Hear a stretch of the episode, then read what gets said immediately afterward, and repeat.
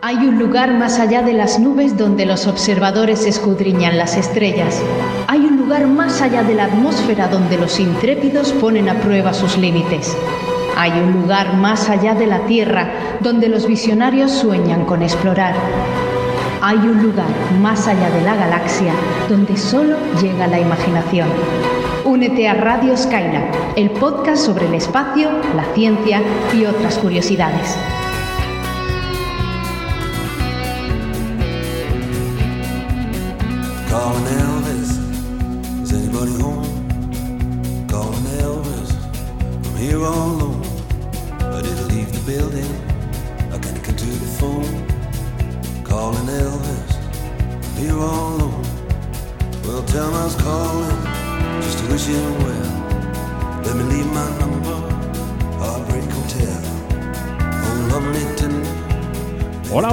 Saludo a todos los espacios trastornados. Bienvenidos al programa número 2, eh, uy, no, no, número 11 de la segunda temporada de Radio Skylab. Eh, estamos en la fecha nada estelar, bastante terráquea y occidental del 27 de septiembre de 2023.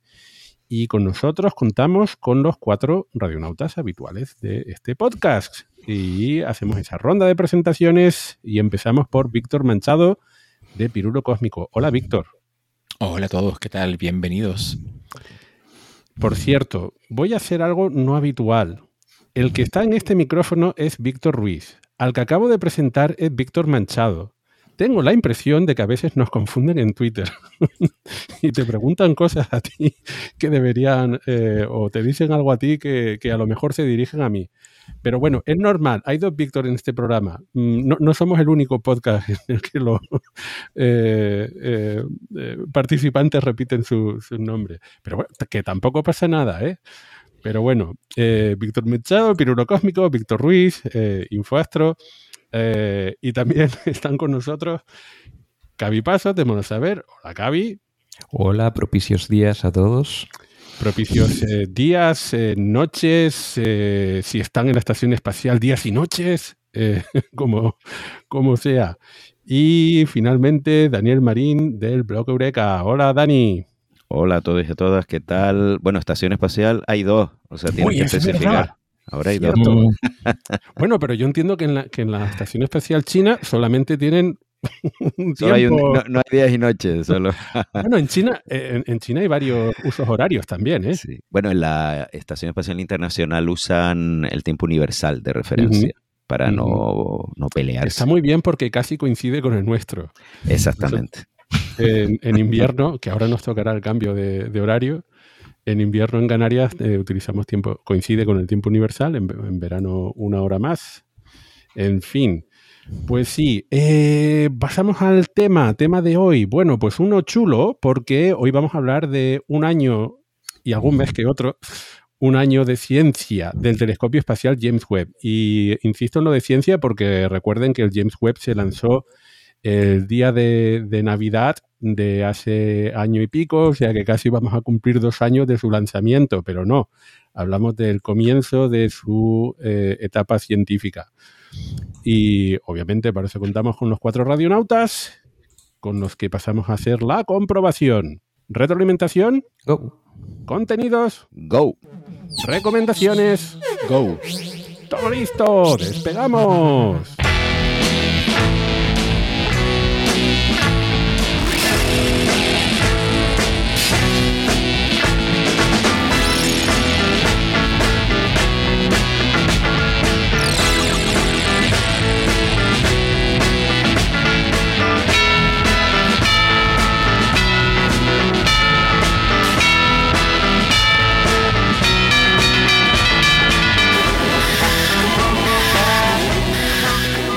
Estamos, un programa más en la sección de retroalimentación. Momento, entre otras cosas, para las preguntas de los oyentes.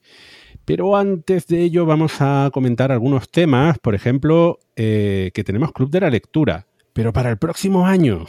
¿Por qué? Porque son tres libros, es una trilogía, es la trilogía de los, de, los tres cuerpos, del problema de los tres cuerpos. Eh, yo ya he comenzado a leerla. Así que la tenía pendiente y, ya, ya he avanzado algunos capítulos. Eh, daremos tiempo. Mm, no, no, no, creemos que sea para comienzos de 2024, pero ahí tienen eh, nuestro compromiso de dedicarle un club de lectura a esta trilogía bastante, bastante conocida.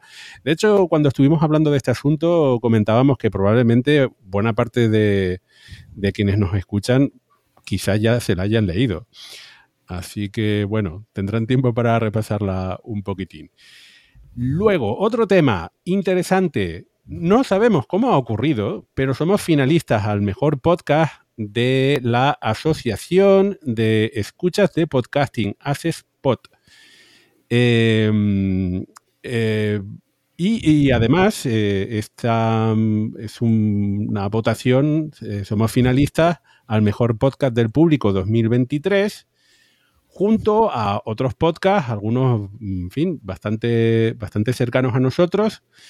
Eh, los finalistas son Roma Eterna, Casus Belli, A Ciencia Cierta, El Abrazo del Oso, Coffee Break, El Camarote de Darwin, Los Tres Amigos, Oscilador Armónico, Niebla de Guerra, Rodad Insensatos y Podcast Radio Skylab. Bueno, pues eh, como esto es una votación pública, lo que vamos a hacer es recomendarles que nos voten y además eh, no solamente pueden elegir una primera opción, sino también una segunda. Si tienen dudas entre Coffee Break y nosotros, pues ya saben, pueden votar a los dos. Eh, ¿Qué más? Pues eh, pondremos el, el enlace en las redes sociales y en nuestra página web y hay tiempo hasta el día 8 de octubre por la noche, por la noche en horario de Madrid. Eh, así que, bueno, mm, que no sabemos cómo ha ocurrido, pero muchas gracias a quien lo ha hecho posible. Eh, entre, entre otros, me, imagino que nuestros oyentes, claro que sí. Eh, muchas gracias. Mm, luego, a veces nos preguntan, queremos contactar con ustedes, ¿cómo lo hacemos? Pues como en muchos programas no lo decimos, pues aquí, uno cada, de cada diez programas, nos pueden enviar correos electrónicos a contacto arroba y también tenemos un apartado de correos 9001 eh, 35080 eh, de Las Palmas de Gran Canaria. Eh, recuerden poner mi nombre, Víctor Ruiz, y entre paréntesis Radio Skylab para que me llegue. Y también recordar que estamos en YouTube. Mm, hay un canal de YouTube y por ahí nos pueden escuchar, vernos. Eh, em, y esto parece que está en alza. Cada vez veo más, más podcasts sin imagen eh, subidos a YouTube. Es otra forma de, acceder a contenidos de, audio. Así que, bueno, es recordatorio de que estamos por allí. Bien, y ahora sí, ah, vamos al turno de preguntas. Eh, Gaby. Vale, me toca, me toca. Muy bien, pues tenemos unas poquitas preguntas que vamos a responder antes de dar paso a la chicha del programa. Y aquí tengo una que está relacionada con agujeros negros, que creo hace tiempo que no hablamos de ellos, aunque siempre es un tema recurrente, que nos la hace Lieuten y dice así, si de un agujero negro no escapa la luz, ¿por qué escapa la gravedad? Bueno, muy buena pregunta, la verdad. Eh, cuando la leí me pareció muy buena. bueno, vamos a intentar explicarlo de forma resumida, pues básicamente porque según la relatividad general, la gravedad no es otra cosa que la distorsión del espacio-tiempo. El resto de fuerzas se consideran eso fuerzas, pero según el marco de la relatividad general es una distorsión del espacio-tiempo. Entonces no tiene que escapar nada, sino que la materia se mueve según eh, cómo esté decurvado el espacio-tiempo, que a su vez se curva según la masa que haya y por tanto por la gravedad que hay.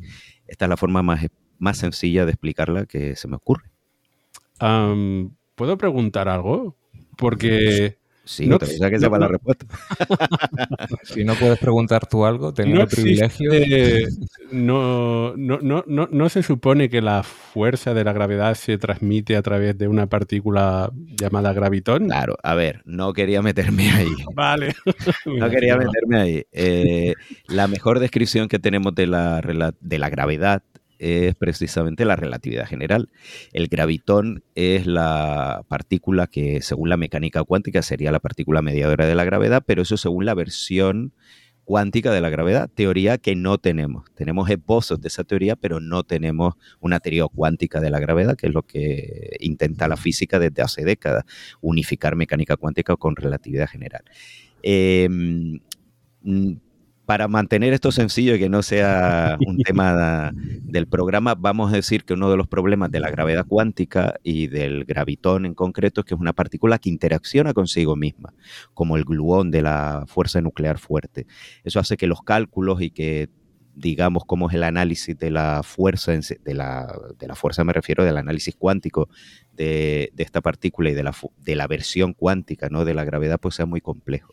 Por eso digo que yo creo que puesto que la mejor explicación que tenemos ahora mismo de la gravedad es la relatividad general, hasta que se mm. unifique con la mecánica cuántica, el tema de no considerar como se considera la relatividad general a la gravedad, no se considera una fuerza, sino una distorsión del espacio-tiempo, creo que es lo más sencillo para entender Vale. Eh, ¿Por qué no puede escapar la gravedad? Va, va, va, este otra pregunta, lo siento, queríamos responderla hasta rápida, pero es que me parece una pregunta que tiene mucha más chicha de lo que parece. Eh, sabemos que un agujero negro, por definición, es eh, una región del espacio-tiempo con tanta gravedad que nada puede escapar de, ahí dentro, ni siquiera la luz, porque la velocidad de escape es superior a la velocidad de la luz. Em, claro, mm, y esta es la pregunta, ¿no? ¿Por qué no, si nada escapa, cómo es que escapa la gravedad? Si fuera una, una partícula, ¿no? Y incluso me pregunto, las ondas gravitacionales eh, que, se, que también se, emiten, ¿no? Viajan, esta es una pregunta que respondimos hace poco, que viajan a la velocidad de la luz. Si se generara una onda gravitacional dentro del agujero negro, ¿podría escapar? Claro, las ondas se eh, generan fuera del horizonte de suceso. O sea, en el proceso de, unión, de merging, ¿no? De los dos agujeros negros, que son lo que se ha detectado. O cuando estamos hablando de estrellas de neutrones, pero bueno, ahí no hay eh, problema porque no hay horizonte de suceso. Entonces ahí son fenómenos que tenemos eh, porque está oscilando el espacio-tiempo y por lo tanto se producen esas ondas gravitacionales, pero fuera del horizonte de suceso. Así que ahí no hay, no hay problema. Se puede explicar fácilmente. Y a lo mejor suelto una patujada, pero lo voy a soltar igual porque aquí estamos entre amigos. Eh, con relación a esto, recuerdo que el límite de la velocidad de la luz no aplica específicamente al espacio-tiempo, mm, en el sentido en el que cuando miramos a largas distancias, con la expansión del universo, esa velocidad es superable, o incluso cuando pensamos en modelos teóricos y digo teórico porque son muy teóricos, de formas de engañar la, a la relatividad y superar la velocidad de la luz, haciendo que no sea la nave la que se mueve, sino lo que se mueve es el espacio, como por ejemplo este famoso motor de Alcubierre, ¿no? que contrae el espacio delante y lo expande detrás. Entonces, a lo mejor por ahí tenemos esa trampa, ¿no? De, de hacer que algo pueda escapar de un agujero negro utilizando eso. O me he subido a la parra. un poco. ¿eh? son, cosas diferentes, ¿no? El tema de la expansión del universo, efectivamente, tienes ahí que se pueden alcanzar velocidades superlumínicas, pero es por la perspectiva, no hay ningún fenómeno relativista implicado, ¿no? Es otro, es otro asunto. Y lo de Alcubierre, pues yo creo que eso sí que ya daría para otro, otro programa. Y es muy interesante el tema de viaje FTL más rápido de la velocidad de la luz. Eso da para varios programas. Bueno, en fin, será mejor que continuemos antes de que la liemos más. Aquí tenemos todavía dos preguntas que responder. Y la siguiente nos, la hace, y discúlpenme, pero yo no he puesto este nombre, doctor Pesónidas, que tiene una duda sobre la New Horizons y pregunta si hay novedades al respecto de la sonda. Pero antes de entrar en la pregunta, eh, es que tengo que hacer el chiste, no, no me puedo. a ver, eso de Pesónidas, ¿es, alguna lluvia de meteoros que no tengo localizada? Una constelación desaparecida. La verdad es que, en fin, nos ha llamado mucho la atención el, alias de, este usuario. Eh, que por cierto, todos mis respetos, no es simplemente curiosidad, no que nos estemos riendo de él, pero en fin, muy, muy, muy curioso. Venga, ahora la, pregunta, Daniel. Bueno, eh, ha habido bastante polémica con la New Horizons, bueno, bastante polémica, una polémica interna de la NASA y que le interesa a la gente como nosotros que está que somos espacios trastornados, pero tampoco es que haya tenido una gran repercusión. y es que la NASA ha amenazado eh, con cancelar la misión actual de la New Horizons. La New, la New, Horizons, después de haber cumplido su misión primaria y varias misiones extendidas, pues está ahora en el cinturón de Kuiper. Y el equipo de Alan Stern, pues la quiere usar para lo que se había estado usando después del encuentro con Arrocot, o eh, bueno, todos sabemos que también se llama Ultima Thule, pero ese es su nombre de verdad. No me gusta nada Arrocot. Y, y, la estaban usando como un telescopio en medio del cinturón de Kuiper para estudiar otros objetos eh, del cinturón de Kuiper.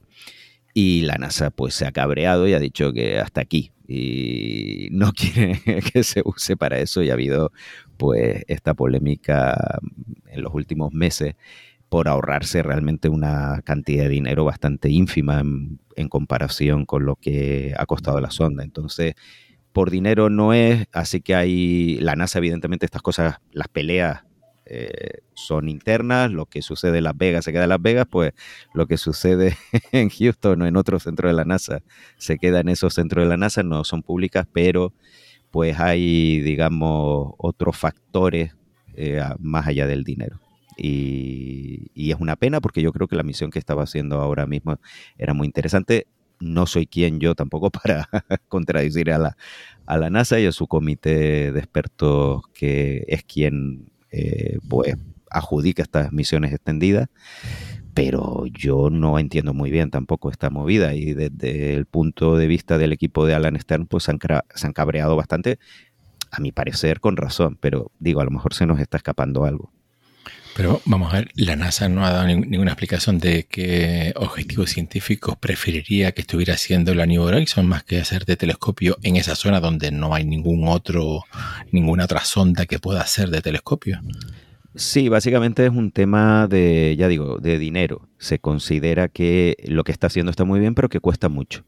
Entonces, es una, hay que ahorrar. Esa es la, lo que dice la NASA, lo que todo el mundo, porque, a ver, es bastante obvio eh, dice, a ver, eh, a lo mejor te estás ahorrando una cantidad de dinero significativa en términos absolutos, no me acuerdo cuánto es, pero obviamente son millones de dólares, pero en comparación con todo lo que ha costado esa misión y sobre todo lo que ha costado no solo en dinero, sino en tiempo y en recursos ponerla donde está, no tiene mucho sentido ponerse ahora a tiquismiqui.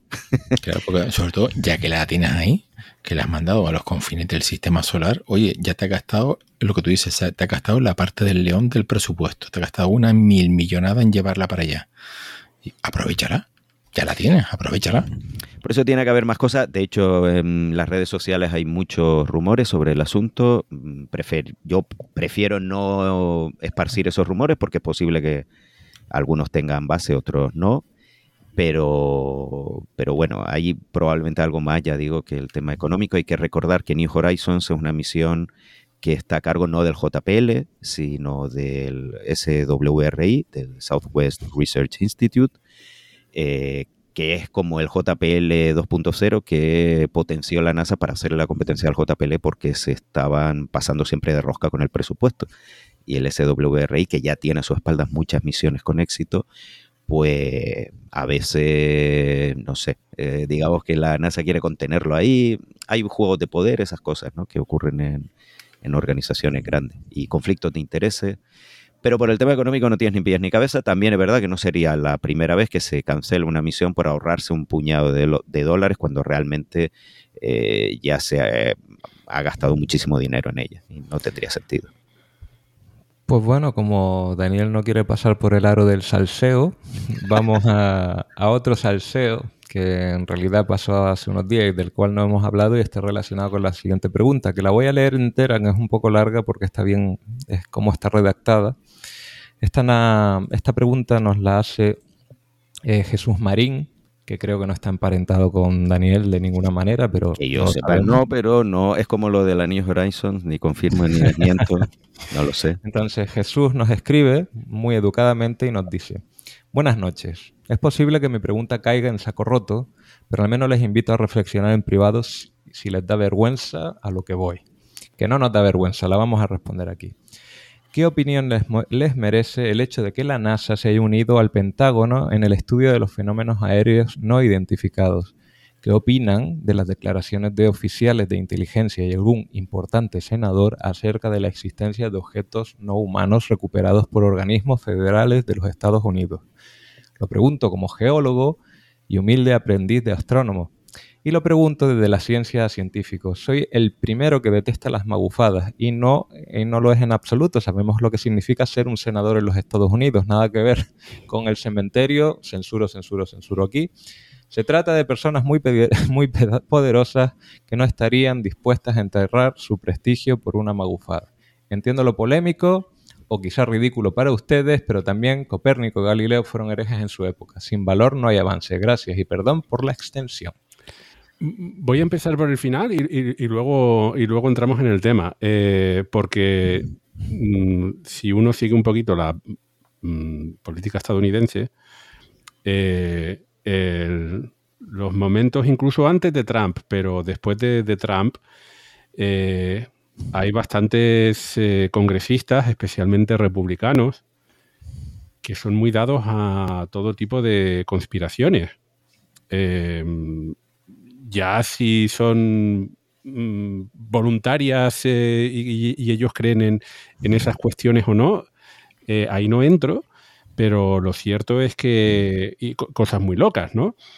Hay, hay, un movimiento en Estados Unidos llamado QAnon o QAnon em, de, pues, eh, no sé, por compararlo aquí no es lo mismo, no es en absoluto lo mismo, pero es un foro de personas. Aquí en España hay un foro muy conocido, Foro Coches, eh, que no solamente se habla de coches, ¿no? Entonces, en Estados Unidos hay un movimiento que se, es a través de Internet en el que es una bola de, de hielo enorme, enorme, enorme, en el que se, especialmente alineado con el Partido Republicano, en el que cualquier conspiración tiene cabida y conspiraciones muy, muy, muy locas y con impacto político. Eso es lo más peligroso. Eh, entonces hay parte de los eh, candidatos al Partido Republicano que han asumido parte de las tesis de QAnon, eh, porque entienden que hay seguidores y hay votos ahí, entre otras cosas, no, no lo sé. Entonces, lo cierto es que mm, en las democracias en, eh, tanto sea en Estados Unidos como en cualquier lugar, no se pasa un examen para ser candidato. Para ser eh, candidato, y en, este caso la democracia estadounidense no, es tan partidista como, no es tan de partido, ¿no? Como aquí en, España, pues eh, uno se presenta, mm, si consigue ganar las primarias, es el representante de, de Partido Demócrata o Republicano, y luego los votantes deciden.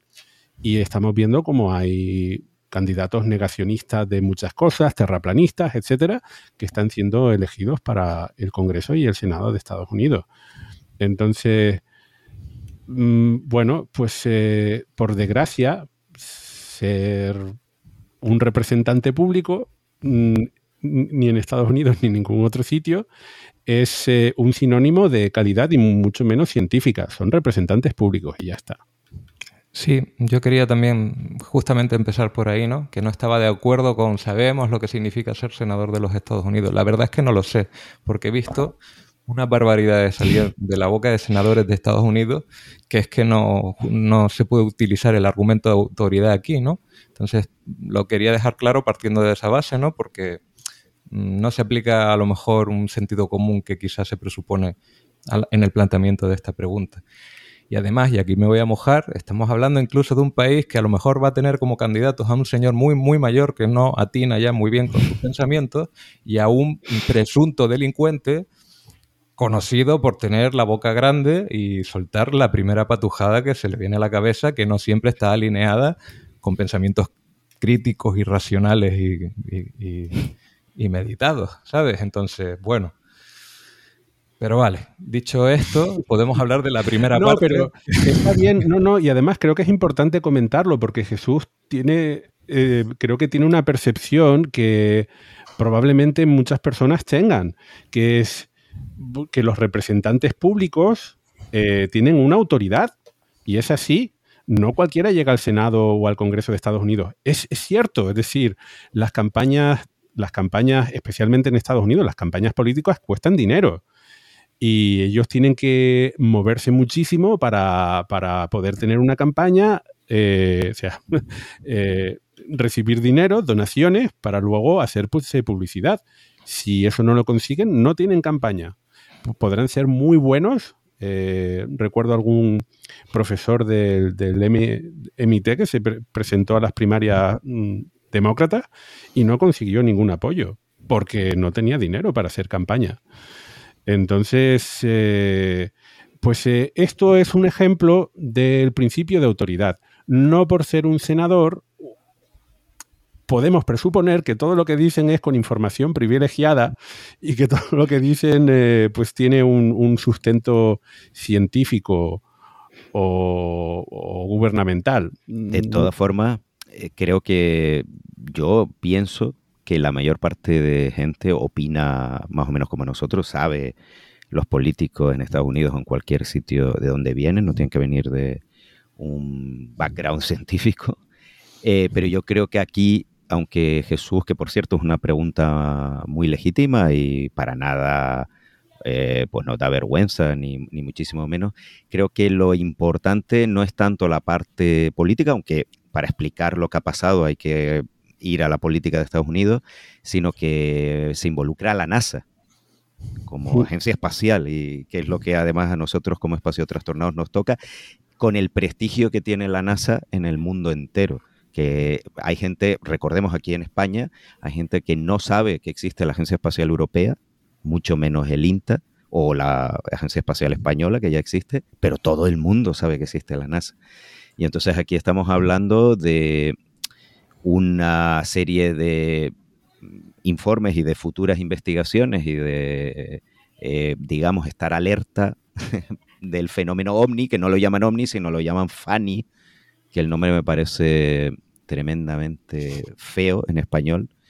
Y bueno, en, inglés WAP, que son esos, los fenómenos eh, voladores o aéreos no identificados, que no deja de ser los ovnis de toda la vida con otro nombre, porque parece que sí que a la NASA le da vergüenza decir que de lo que están hablando son ovnis, porque son ovnis. Pero bueno, yo creo que aquí la clave es esa, ¿no? Que estamos hablando de, la NASA que se está involucrando en este asunto. Eh, lo cierto es que hace unos programas eh, Héctor Socas comentó en, Coffee Break y además largo y tendido cómo, cómo se gestó toda la intrahistoria de cómo se ha gestado este asunto dentro de, del, Congreso de Estados Unidos. Y sí que, sí que hay, sí que hay tema político de por medio. ¿eh? Hay, el interés personal de, creo que es un congresista. Eh, luego también hay personas de la CIA que ya no trabajan, son ex CIA, ya no trabajan en la CIA, que también llevan muchos años por ahí, pues eh, son creyentes en ovnis y pues creen que no se ha estudiado el tema de forma significativa. Entonces, eh, vamos, que, esto lleva unos años y ahora ha terminado en, esta presentación que vimos hace unas semanas de este panel. Eh, y no las conclusiones, sino cómo va a trabajar el, panel, cómo va a trabajar la NASA. Y es, ojo, hay, eh, añadiendo a eso, hay una confluencia ahí de intereses políticos, pero también militares, porque el Pentágono en general, hay opiniones para todos los gustos, pero digamos que le interesa que se investigue esto porque esto significa llenar por lo menos el territorio de Estados Unidos, el territorio continental, de más sensores y en el espacio. Y aparte de que, bueno, eh, siempre eso es bueno para los militares de cualquier país. Em, hay una amenaza o una serie de amenazas nuevas, como pueden ser los drones, globos, etcétera, que los militares modernos en general, en todas las Fuerzas Armadas del mundo, no están preparados porque en el caso de Estados Unidos o las grandes potencias, las defensas militares sobre todo son pues para vehículos que se mueven muy rápido, muy alto, eh, estamos hablando pues misiles balísticos, aviones supersónicos o subsónicos, entonces vehículos grandes que se mueven rápido y sin embargo pues hay una nueva serie de amenazas que son antiguas pero que con otras otros avances técnicos como la inteligencia artificial pues hace que estén ahora otra vez eh, pegando muy fuerte, eh, perdón por la broma, como son por ejemplo los, los drones o, globos, ¿no? Que, comen, que decía antes. Entonces, al Pentágono le interesa, se suma al carro porque además es más dinero, pues fantástico. Esto lo paga el contribuyente de Estados Unidos. aparte de ese, me refiero que aparte del tema político también hay un, interés militar que confluye ahí para que la NASA se sume a esto, porque la han obligado un poquito a que, a que se una al Pentágono y, a los políticos de Estados Unidos, es, lo que parece, ¿no?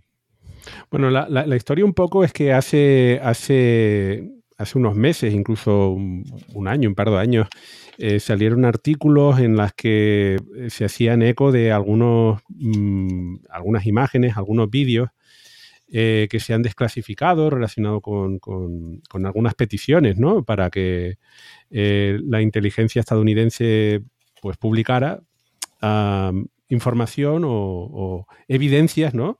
de, fenómenos no explicados.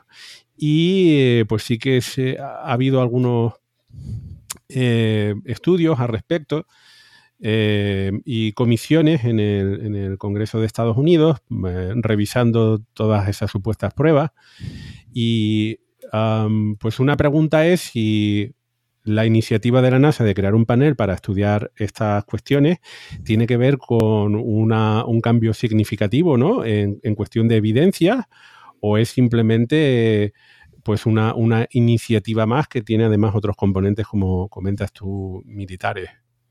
A mí me parece en cualquier caso un error por parte de la NASA y la propia pregunta de Jesús eh, me reafirma en por qué creo que es un error eh, este panel, tanto el informe inicial, que también pone una serie de enunciados muy discutibles, que empieza diciendo pues, que los FANI, los OVNI, son uno de los mayores misterios del mundo, cosa que me parece absolutamente inaceptable eh, que eso aparezca en un informe de la NASA directamente. Y digo la pregunta de Jesús porque Jesús habla de este panel ¿no? de, de, la NASA que se ha unido al Pentágono, pero luego nos habla también de las declaraciones oficiales tal, en el Congreso Objetos No Humanos. Es decir, la propia pregunta se mezcla de forma natural y por supuesto con toda la buena voluntad del mundo, cosas que eh, ni siquiera los panelistas de la NASA ni nadie en el Pentágono consideran que son verdad, ¿no? que hay restos alienígenas en poder de, Estados Unidos. Bueno, evidentemente hay gente que eh, hay gente que cree que esto es verdad, pero me refiero que todo el mundo de la comunidad científica, pues eh, la inmensa mayoría no considera que haya pruebas sobre esto con otra serie de posibles evidencias como son cosas raras que han visto aviones o han visto otros sensores. Se mezcla todo y al final lo que tenemos es un mensaje que le llega a la opinión pública, que le llega al ciudadano, que es que algo hay ahí. Hay algo fuera que no sabemos lo que es y que es misterioso y que de hecho es el mayor misterio del mundo según la propia NASA.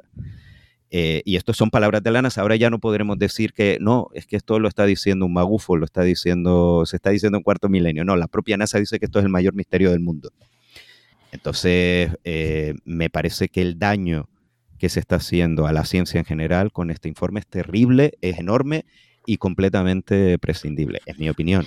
Eh, se podía haber hecho este informe con otro lenguaje, entiendo que la NASA pues ha tenido que tragar con todas estas exigencias de las que estamos hablando, pero me parece, para no es un informe menor, para la NASA es un informe menor, pero para el resto del mundo no lo es, para ellos es un trámite más de algo que hay que hacer de cara a la galería política, pero para el resto del mundo esto es algo fundamental y va a tener consecuencias en los próximos años y cada vez que alguien hable de OVNI y nos traiga este panel y nos traiga este informe y las futuras conclusiones, a ver cómo la comunidad escéptica y la comunidad científica puede actuar contra esto. Es mm. darle alas a la magufada, a la anticiencia y a la irracionalidad.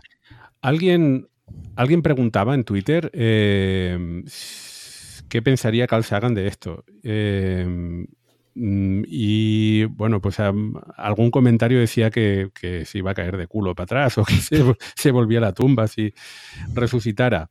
Yo estoy en desacuerdo. Creo que justamente Carl Sagan era eh, uno de los que pioneros, además, en el estudio científico de, estos fenómenos. Y por supuesto, una vez que estudió el fenómeno, eh, se dio cuenta que no había nada, nada detrás, pero nunca rehuía un, un, debate. Con lo cual yo no tengo claro que Carl Sagan estuviese en contra de la formación de un panel. Por cierto, el informe que ha presentado la NASA no es un informe sobre conclusiones. Eso lo ponía en el aviso de la rueda de prensa. Lo que se presentó, el informe que se presenta, que es, simplemente para avisar, explicar cómo el panel va a ser el estudio.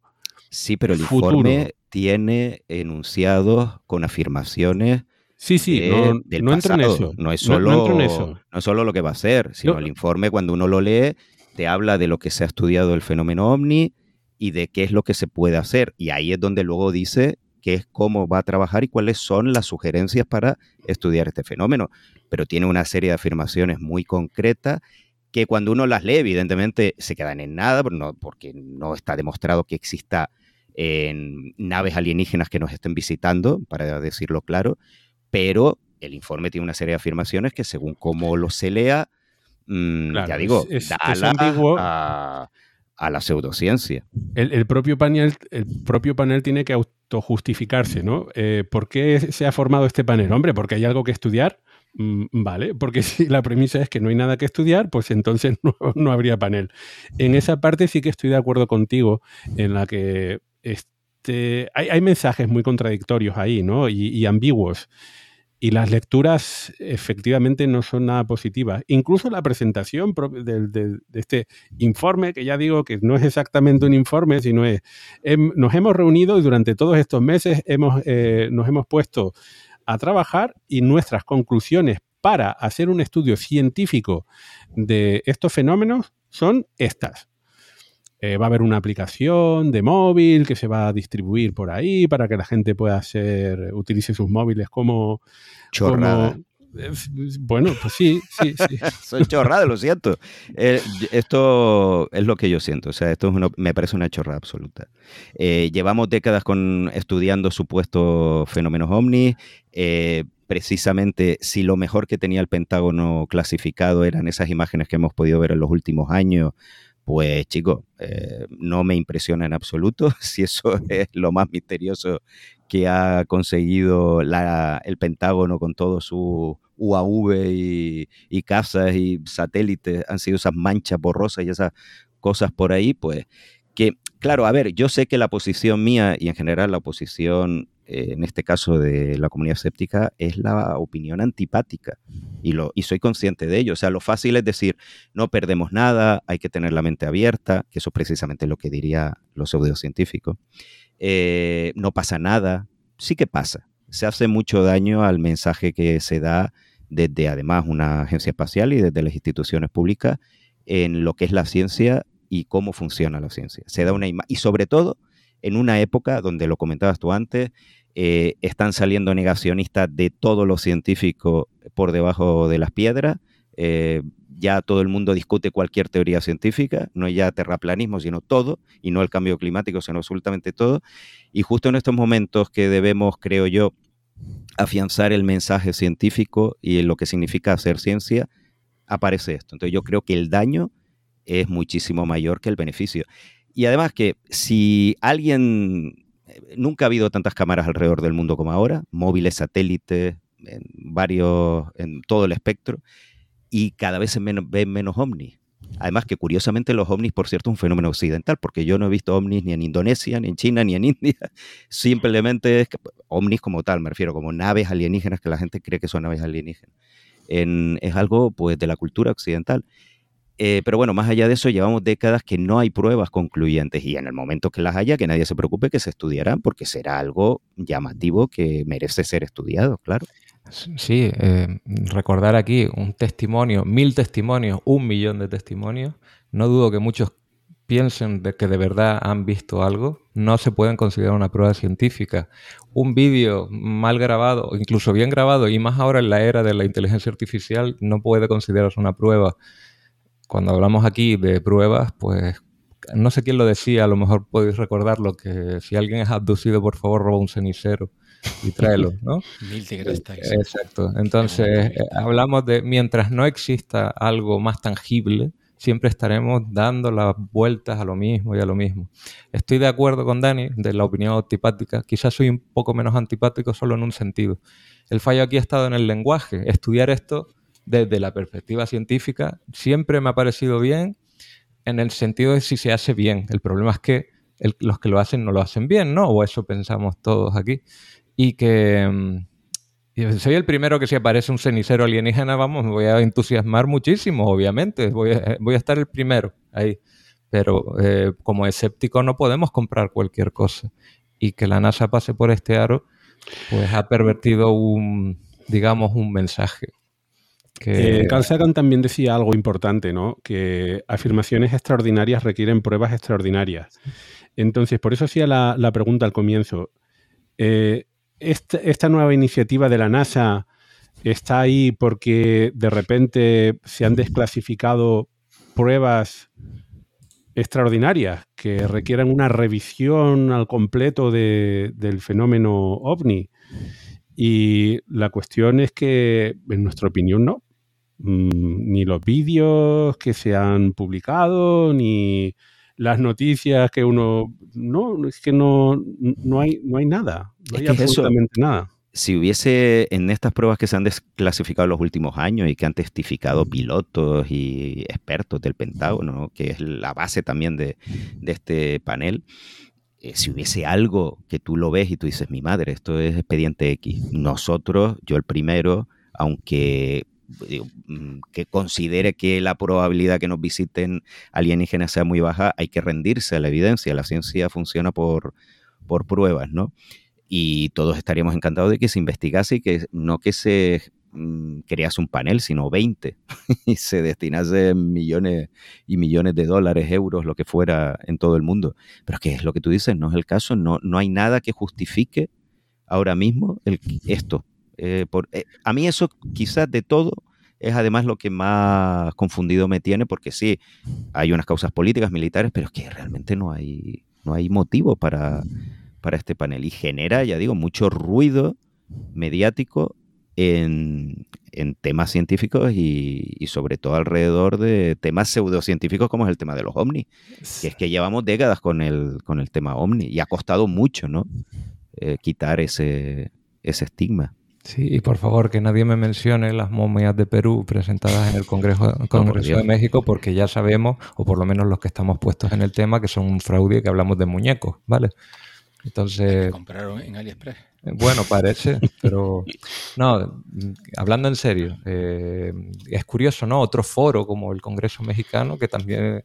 Que sí, que bueno, que había una figura pseudocientífica muy famosa que supongo que ha aprovechado cómo ha podido esto para... Pero volvemos a lo mismo, al final si te pones a discutir con personas que realmente quieren creer, pero quieren... Yo quiero creer, pero yo quiero creer bien, ¿no? y te sacan como argumentación, no, mira, argumento de autoridad, argumento de autoridad, NASA, Congreso de México, eh, Congreso de los Estados Unidos, no puede ser falso.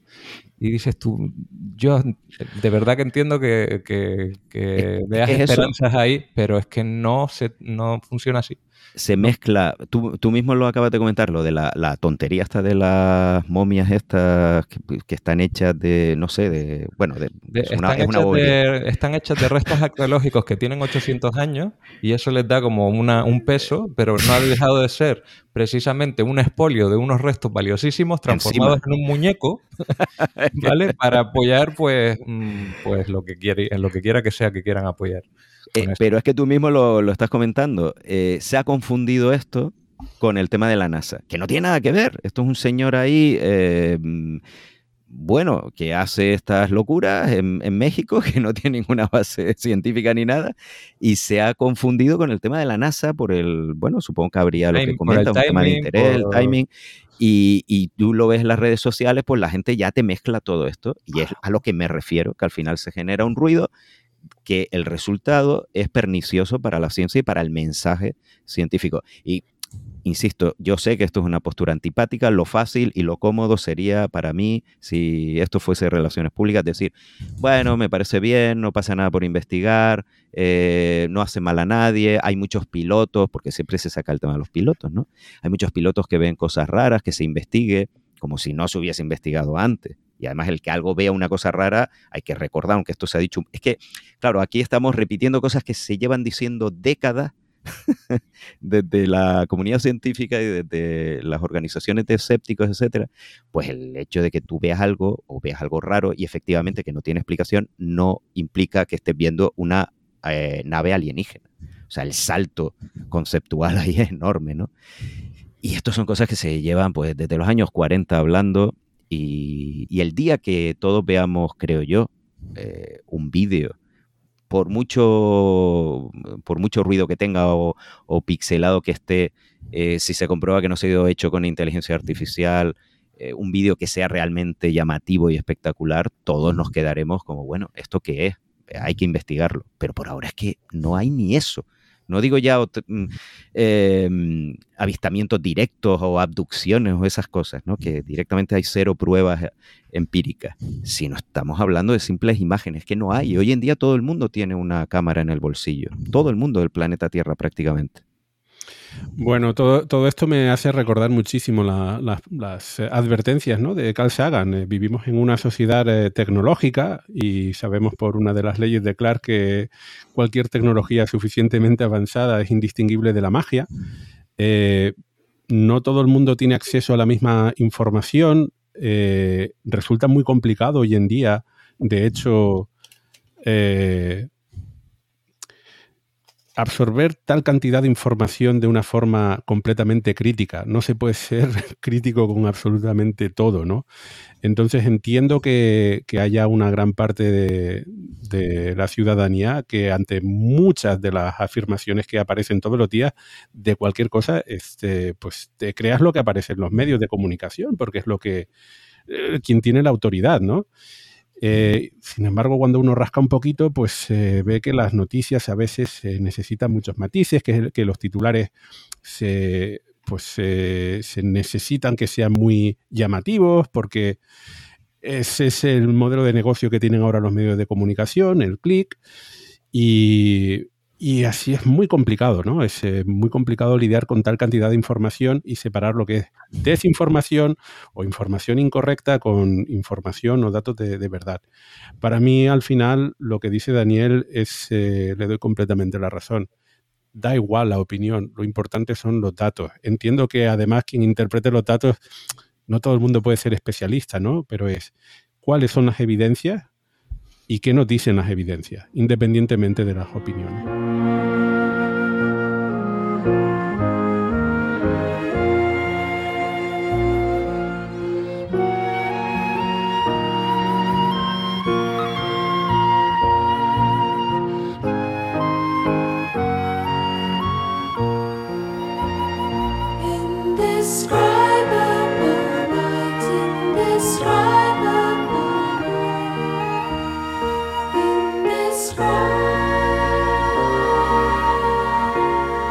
¿Todavía siguen por aquí?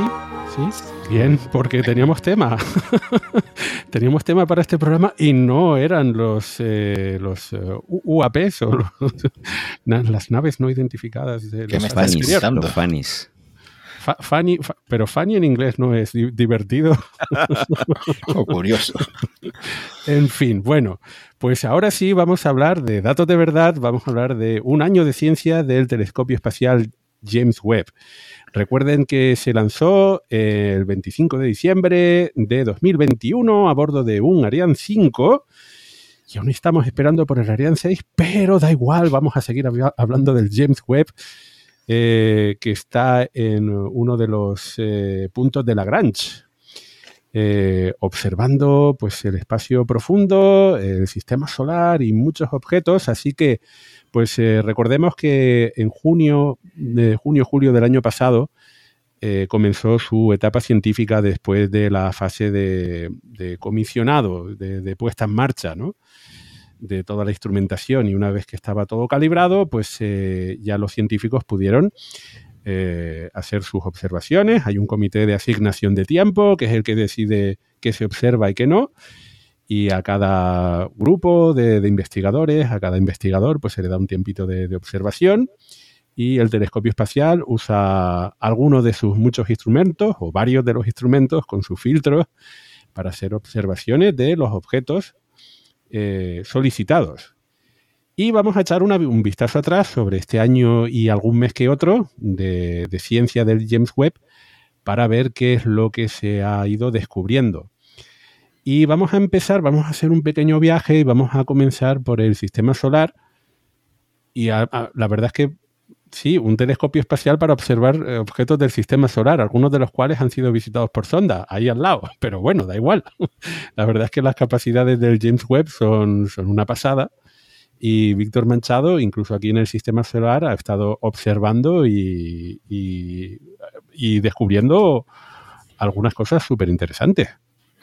Sí, efectivamente, como bien dices, bueno, y ya mencionamos en, en, algún programa, también en el especial que hicimos en el James Webb en vísperas del lanzamiento, que el objetivo principal, o sea, la misión principal del James Webb es aprovechar su descomunal espejo principal de, más de 6 metros de diámetro, diseñado para ver en, radiación infrarroja.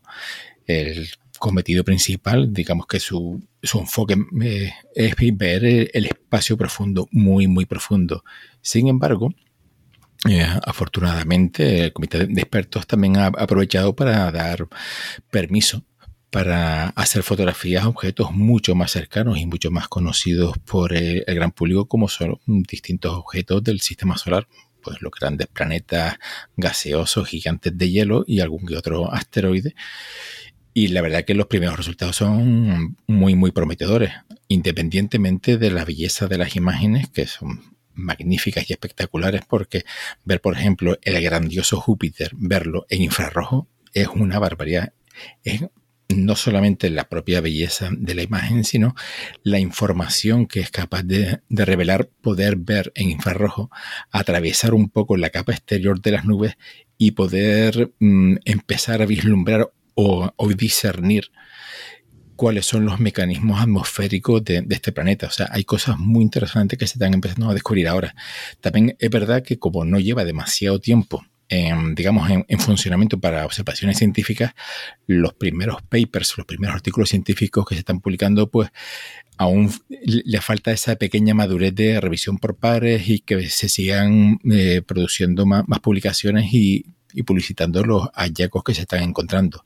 Entonces, eh, está ayudando, por ejemplo, eh, a, determinar patrones atmosféricos en, Marte, viendo cómo son los patrones de, nubes, cómo se disipa el, calor en la, en superficie, hacer espertografía bastante avanzada de la, de la, atmósfera en distintos niveles, aunque ya tenemos, por supuesto, sondas en la superficie con estaciones meteorológicas españolas en funcionamiento en los dos rovers en, funcionamiento de la NASA, en Perseverance y en Curiosity, pero evidentemente estas sondas que están en la, en la superficie marciana pues analizan la atmósfera pues a ese nivel, a nivel de, superficie. James Webb es, capaz de, verlo a, distintas alturas. También ha, hecho descubrimientos sensacionales que ahora mencionaremos, como en una de las lunas de Júpiter, se ha encontrado recientemente, de hecho fue una noticia de hace muy pocos días, que han descubierto CO2 en la superficie de la luna helada Europa. Aunque ya eh, observaciones anteriores con el Hubble también ya eh, se había mm, descubierto esta molécula no estaba muy claro el origen, porque también podría explicarse la presencia de CO2 en la superficie de Europa pues, por meteoritos o, porque, por deposiciones de, partículas exteriores a la Luna. Sin embargo, el punto o o la zona donde se ha localizado esta, esta molécula de, carbono son zonas muy jóvenes, muy recientes, que Mm, digamos, es fácil de deducir que pueden provenir del océano interior de, Europa. O sea, que no es solamente un mundo océano, que tiene eh, ese océano subterráneo, sino que, además tenemos una molécula, la molécula orgánica, o sea, el átomo orgánico por excelencia, como es el carbono, puede estar dentro o sea, en el interior de, ese océano, lo cual pues multiplica el interés en las futuras misiones a, Europa, como por ejemplo la Europa Clipper. Entonces ya pues lo hace, digamos, un mundo mucho más interesante de lo que ya era previamente, que por supuesto sí que lo era. Luego la, en Titán, por ejemplo, en la gran luna de, Saturno, que tiene más de 5.000 kilómetros de diámetro, que también es un mundo interesantísimo, también de los mundos más interesantes de todo el sistema solar, aunque no haya vida, pero tiene un, bueno, ya lo hemos mencionado en varios programas, que tiene un cinco hidrológico completo, hay mares, hay lagos, hay ríos, hay nubes, hay lluvias. Bueno, pues el James Webb ha sido capaz de, a la distancia a la que se encuentra de Titán, que son casi 1.500 millones de kilómetros, pues ver patrones de formación de nubes en el hemisferio norte, confirmando observaciones desde eh, observatorios en tierra. Vale, por supuesto, estamos en una, fase preliminar de, observaciones de Titán y de otros cuerpos del sistema solar, pero vamos que los, los primeros resultados, la verdad que son muy, muy prometedores. Ha también ayudado eh, ha observado Cariclo, uno de los asteroides del, sistema solar, y ha confirmado, por supuesto, la, existencia de dos anillos alrededor de, este pequeño asteroide de apenas 250 kilómetros de diámetro, pues también ha confirmado el descubrimiento que se hizo desde Tierra, aprovechando también una ocultación estelar por, eh, parte de, este asteroide, pues ya ha determinado pues con mayor precisión la posición de estos anillos, la densidad que tiene y bueno, pues es de, esperar que futuras observaciones que se hagan se puedan mm, obtener aún más información sobre el tipo de hielo que hay en, la superficie de, de Cariclo, que no es, es, un objeto demasiado pequeño y demasiado lejano como para poder sacarle una, una foto, ¿vale? Pero vamos, ya les digo, los primeros resultados son fantásticos. También eh, para hacernos una idea de la enorme potencia que tiene este aparato, pues en un proceso rutinario de, mantenimiento del propio telescopio, de, de, manera completamente inesperada descubrieron un pequeño asteroide de apenas 100, 200 metros de diámetro en el cinturón de asteroides. Para hacernos una idea, o sea, el cinturón de asteroides está lejísimo y ha sido capaz de detectar un asteroide de apenas 100 metros de diámetro. O sea, tiene una resolución brutal. Es asombroso que, tenga esa capacidad. Luego también eh, ha sido capaz de, sacar fotografías en infrarrojo, por supuesto, de las lunas en Neptuno. Neptuno que está a 4.500 millones de kilómetros y es capaz de, fotografiar las, las, nubes en las capas altas de la atmósfera y empezar a ver patrones, ver cómo algunos vórtices, algunas manchas oscuras que se han detectado en el pasado pues están asociados con, sistemas de nubes en las capas altas de la atmósfera. Como las mm, nubes que están en las capas de la atmósfera de los grandes planetas del sistema solar son muy, muy brillantes, entonces se puede determinar a qué altura se encuentra. Así que puedes hacer un estudio casi en tres dimensiones de la atmósfera, por lo menos de las capas superiores de la atmósfera. Puedes ver a qué altura están los distintos niveles. De hecho, eh, no recuerdo si fue en Urano o Neptuno, eh, y tampoco si fue con el James Webb o con el Hubble, pero recientemente se publicó un artículo eh, asociando la actividad solar a, la creación de, manchas en Urano-Neptuno. Cosa que me parece súper interesante. Sí, sí, por eso digo que, que apenas en un año de, de, resultados científicos del telescopio James Webb y eso que el sistema solar no es ni mucho menos el objetivo primordial y al, que más tiempo se dedica. Los primeros mm, estudios que están sacando, o los primeros descubrimientos, las primeras imágenes que, que nos está regalando, la verdad que son sensacionales, está dando información de primerísima calidad y los, bueno, la comunidad científica está completamente entusiasmadas porque está superando las expectativas que había en este observatorio. Pero vamos, en algunos órdenes de magnitud se esperaba mucho de él, pero está dando aún más de lo que se esperaba. Así que bueno, pues tenemos un buen juguetito por ahí arriba. Hablando de, anillos, eh, una de las imágenes, hay, no, he visto demasiadas imágenes de grandes planetas, ¿no? De, hecho, de, Marte no, no recuerdo ahora mismo ninguna, pero de Júpiter y de Saturno sí que se han publicado y de Júpiter lo interesante es que se ven los anillos de Júpiter desde la Tierra, bueno, desde muy cerquita de la Tierra. Sí, porque recordemos que los anillos de Júpiter fueron descubiertos por la sonda Voyager cuando pasaron al lado del planeta. Que eran extraordinariamente finos, extraordinariamente tenues, pero bueno, pues las ondas Voyager, como pasaron muy cerca, pues pudieron verlo. Pues ahora, desde un punto, como dicen, bien muy cercano a la Tierra, que es apenas un millón y medio de kilómetros, o sea que esto es aquí al lado en términos astronómicos, se han podido ver los, los anillos de Saturno. Los anillos de Neptuno a 4.500 millones de kilómetros se han visto con una precisión que desde la visita de la Voyager 2 en 1989 no se veían tan bien no se veían tan nítidos, ni siquiera desde los observatorios en la Tierra con un diámetro mucho mayor. una, cosa con Marte, hay fotos de Marte del James Webb, lo que pasa es que no son bonitas, porque el planeta, bueno, es muy grande, pero bueno, se podría haber hecho lo mismo que Júpiter, se hace un mosaico y tiene todo el disco del planeta. Lo que pasa es que en IRCAM eh, ven infrarrojo y Marte en infrarrojo no es especialmente llamativo. Mm, básicamente, por eso no es interesante científicamente, pero no son imágenes bonitas como la de los planetas exteriores y por eso no se ha difundido tanto. Pues, pues sí, veo que se hicieron, se publicaron el año pasado, en septiembre del 2022. Vale. pues no la recordaba, fíjate. Hombre, es que la de, Júpiter y Saturno sí que son impactantes, ¿no? De las del sistema solar, la de Marte pues queda pues, bastante de país desangelada porque no se pueden apreciar muchos detalles en la, mm. en la superficie. Claro, en Júpiter y Saturno se ven más detalles, especialmente en Júpiter.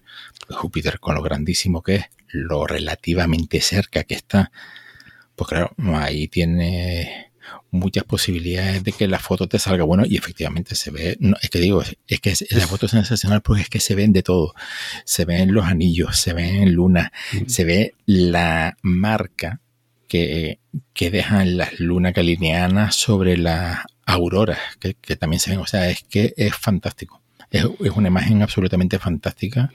La de Júpiter, la de Saturno también se ve fantásticamente cómo brillan los, los anillos en, en infrarrojo deperando el altísimo contenido en hielo. es una maravilla.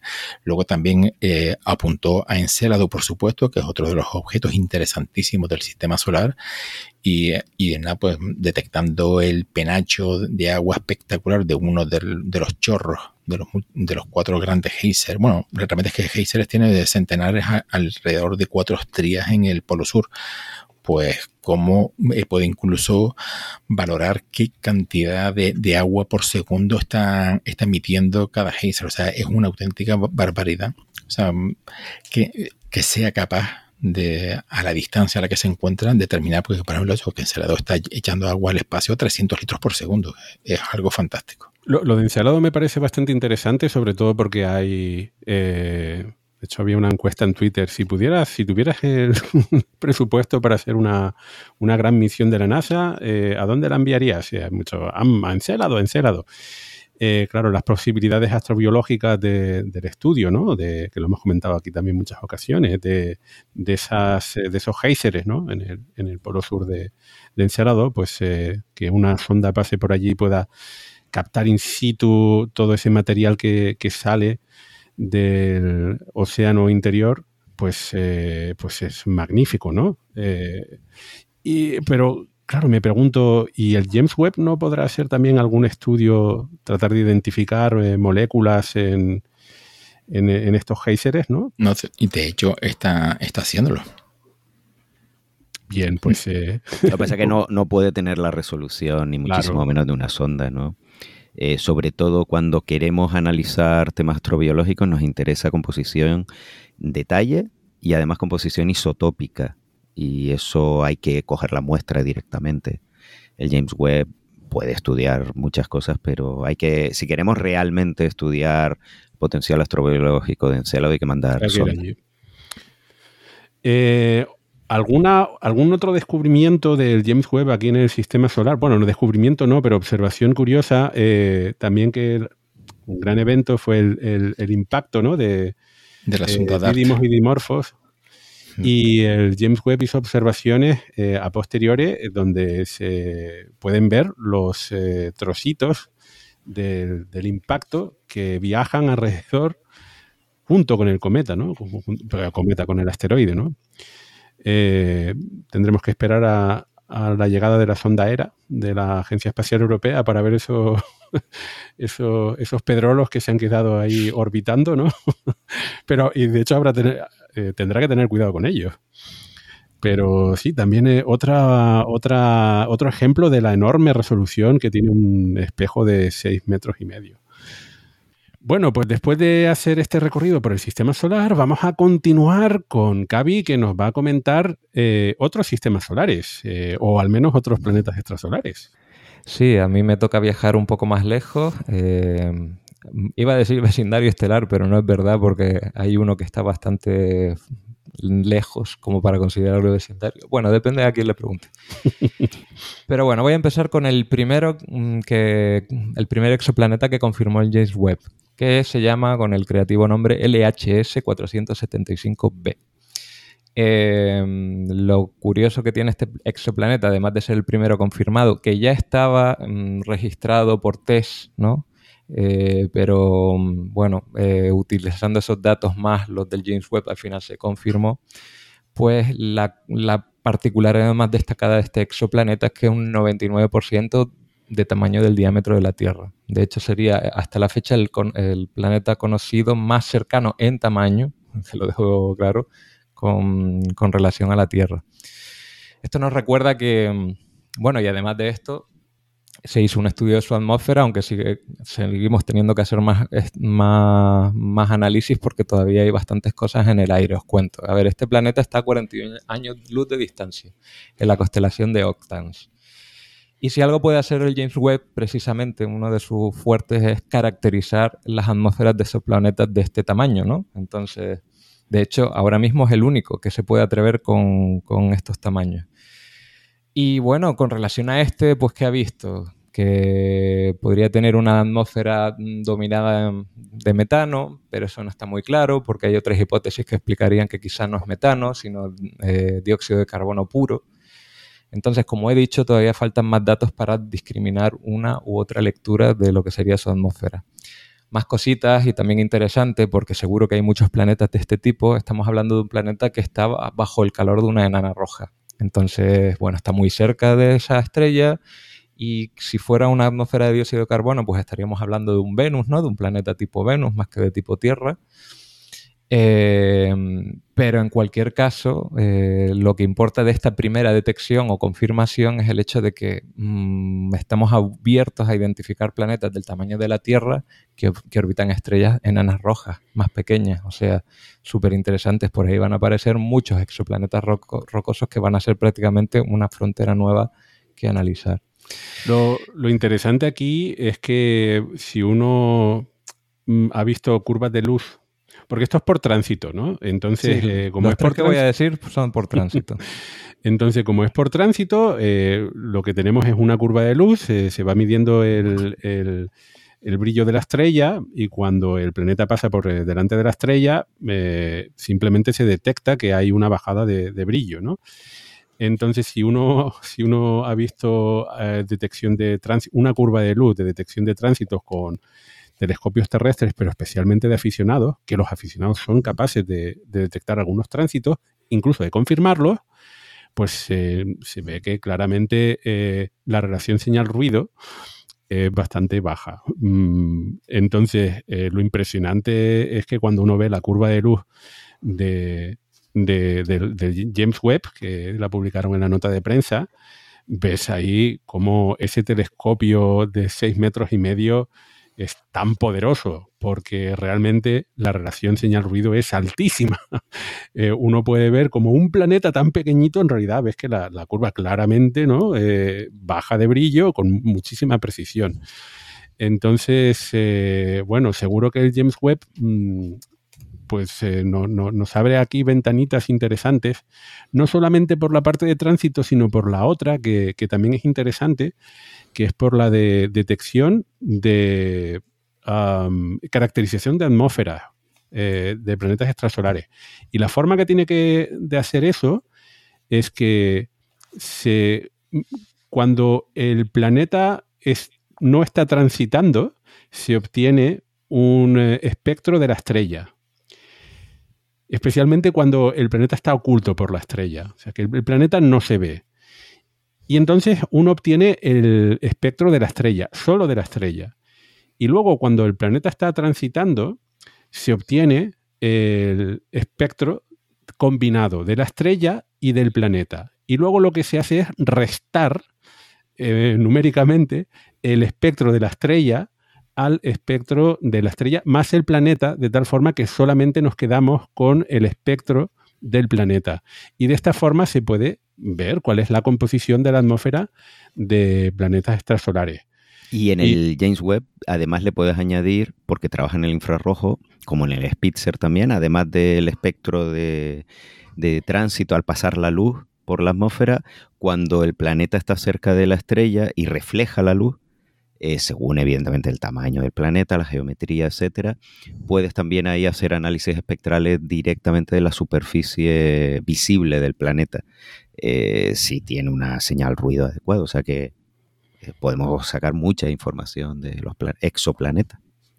Lo que me lleva al siguiente exoplaneta, que de hecho lo que se hizo fue, este ya era conocido, ya había sido descubierto en 2013 por WASP, que es el observatorio eh, de gran angular de planetas, de los cuales uno de los observatorios está en el Roque de los Muchachos, en La Palma. Y eh, este planeta, que se llama WASP 96b, eh, pues lo que se hizo con el James Webb fue estudiar su composición en detalle, ¿no? Su atmósfera, que en este caso hablamos de un gigante gaseoso tórrido, o sea, calentito, y bueno, una de las cosas que sorprendió es que se descubrió un compuesto que no se había descubierto antes, como sería el dióxido de azufre, que llamó bastante la atención. Eh, presencia de agua, nubes, brumas. Mm, eh, volvemos a hablar de lo mismo, ¿no? Eh, se obtiene como mucha más información, vapor de agua. vamos, esto marca otro logro más en la, caracterización de exoplanetas y de sus atmósferas. No me extenderé mucho más aquí porque es que son datos que hasta a mí se me va a olvidar cuando acabe el programa, pero lo que nos tenemos que quedar con de la idea de tanto del anterior como de este es el hecho de toda la información que podemos extraer de sus atmósferas. Y ya eso me lleva al tercer y último planeta, que es el que quizá tiene más chicha o el que más titulares acaparó ¿no? cuando se mencionó, quizá de una manera muy sensacionalista, se llama K218b, es un posible planeta oceánico, lo cual está muy bien, ¿no? Y lo que saltó a los, titulares se hicieron eco, como siempre, pues, como es un buen candidato para posibilidades de vida, porque tiene una serie de lecturas muy prometedoras, pues ya salieron los titulares de, oh Dios mío, el nuevo planeta que va a ser, va a estar plagado de vida y tal y cual. Vamos a poner las cosas un poquito en perspectiva. Sí, se detectó metano y dióxido de carbono. Bien. Ausencia de amoníaco, lo que sugiere cierta interacción con el agua. Bien y es un exoplaneta que se encontraría en la zona habitable de su estrella. Así que estupendo. Luego estamos hablando de una supertierra, que en principio eso también podría ser compatible con la vida. Y quizá lo más mm, llamativo de todo es que se dice o que habían leído que había eh, sulfuro de dimetilo, que es un compuesto que en nuestro planeta está producida por la vida en la Tierra, en nuestro planeta. ¿no? Y ahí es donde empezamos de haberlo, pues tendríamos que ver qué mecanismos geológicos o no lo han producido antes de saltar directamente a decir, oh Dios mío, vida. Eh, bueno, estamos hablando de un planeta que es, como dije, una supertierra, pero es más pequeño que Neptuno. Y para mí realmente lo más interesante, independientemente de esa posibilidad de vida extraterrestre que nunca la negamos, solo que hay que seguir mm, obteniendo datos, es el hecho de quizá eh, la confirmación de un mundo oceánico, ¿no? que nos, escasean en este set de, planetas que tenemos entre manos. Y eso estaría muy bien que pudiéramos confirmar que realmente hablamos de un mundo oceánico, no de un gigante gaseoso específicamente. No sé si queréis comentar algo más con relación a este planeta. Yo decir que en el caso de, este último, que me parece un análisis muy interesante por parte del James Webb, hay que recordar que el, hype y, digamos que quien puso el listón alto en cuanto a las expectativas astrobiológicas era el propio artículo, el propio paper. Es bastante atrevido el paper en Archive, ¿no? Pues muy atrevido mm, poniendo como que el planeta tiene un potencial astrobiológico muy fuerte, eh, las pruebas de, la existencia de dimetilsulfuro pues lo ponen que realmente no está confirmado. Si, si el día que se confirme que hay dimetilsulfuro ahí, que evidentemente eso no implica necesariamente que haya vida, pero sí que es un biomarcador muy interesante, pero no está confirmado y es posible que, no exista. Pero aquí por, por una vez vamos a, salvar a los periodistas y a la prensa porque si los propios autores del paper te lo ponen así, pues es normal que los periodistas... E, es más, para lo que pone el paper, yo en general vi los titulares bastante moderados. Hay algunos, sí, hay vida, no sé qué, pero eh, hoy en día hay titulares locos por todos lados. o sea que en general la prensa fue bastante moderada, fue incluso más moderada que el paper en, líneas generales. Y eso sí me llamó la atención. Em, aquí la, cuestión es que em, efectivamente, por un lado, la propia nota bueno, en la nota de prensa no recuerdo, pero en, el material eh, sí que se nombra al, al eh, dimetilsulfuro eh, como una posible detección, ojo. entonces, claro, si eso ya te lo dicen los propios investigadores, y entonces realmente en la comunidad científica lo que hay es un debate acerca de la detección o no.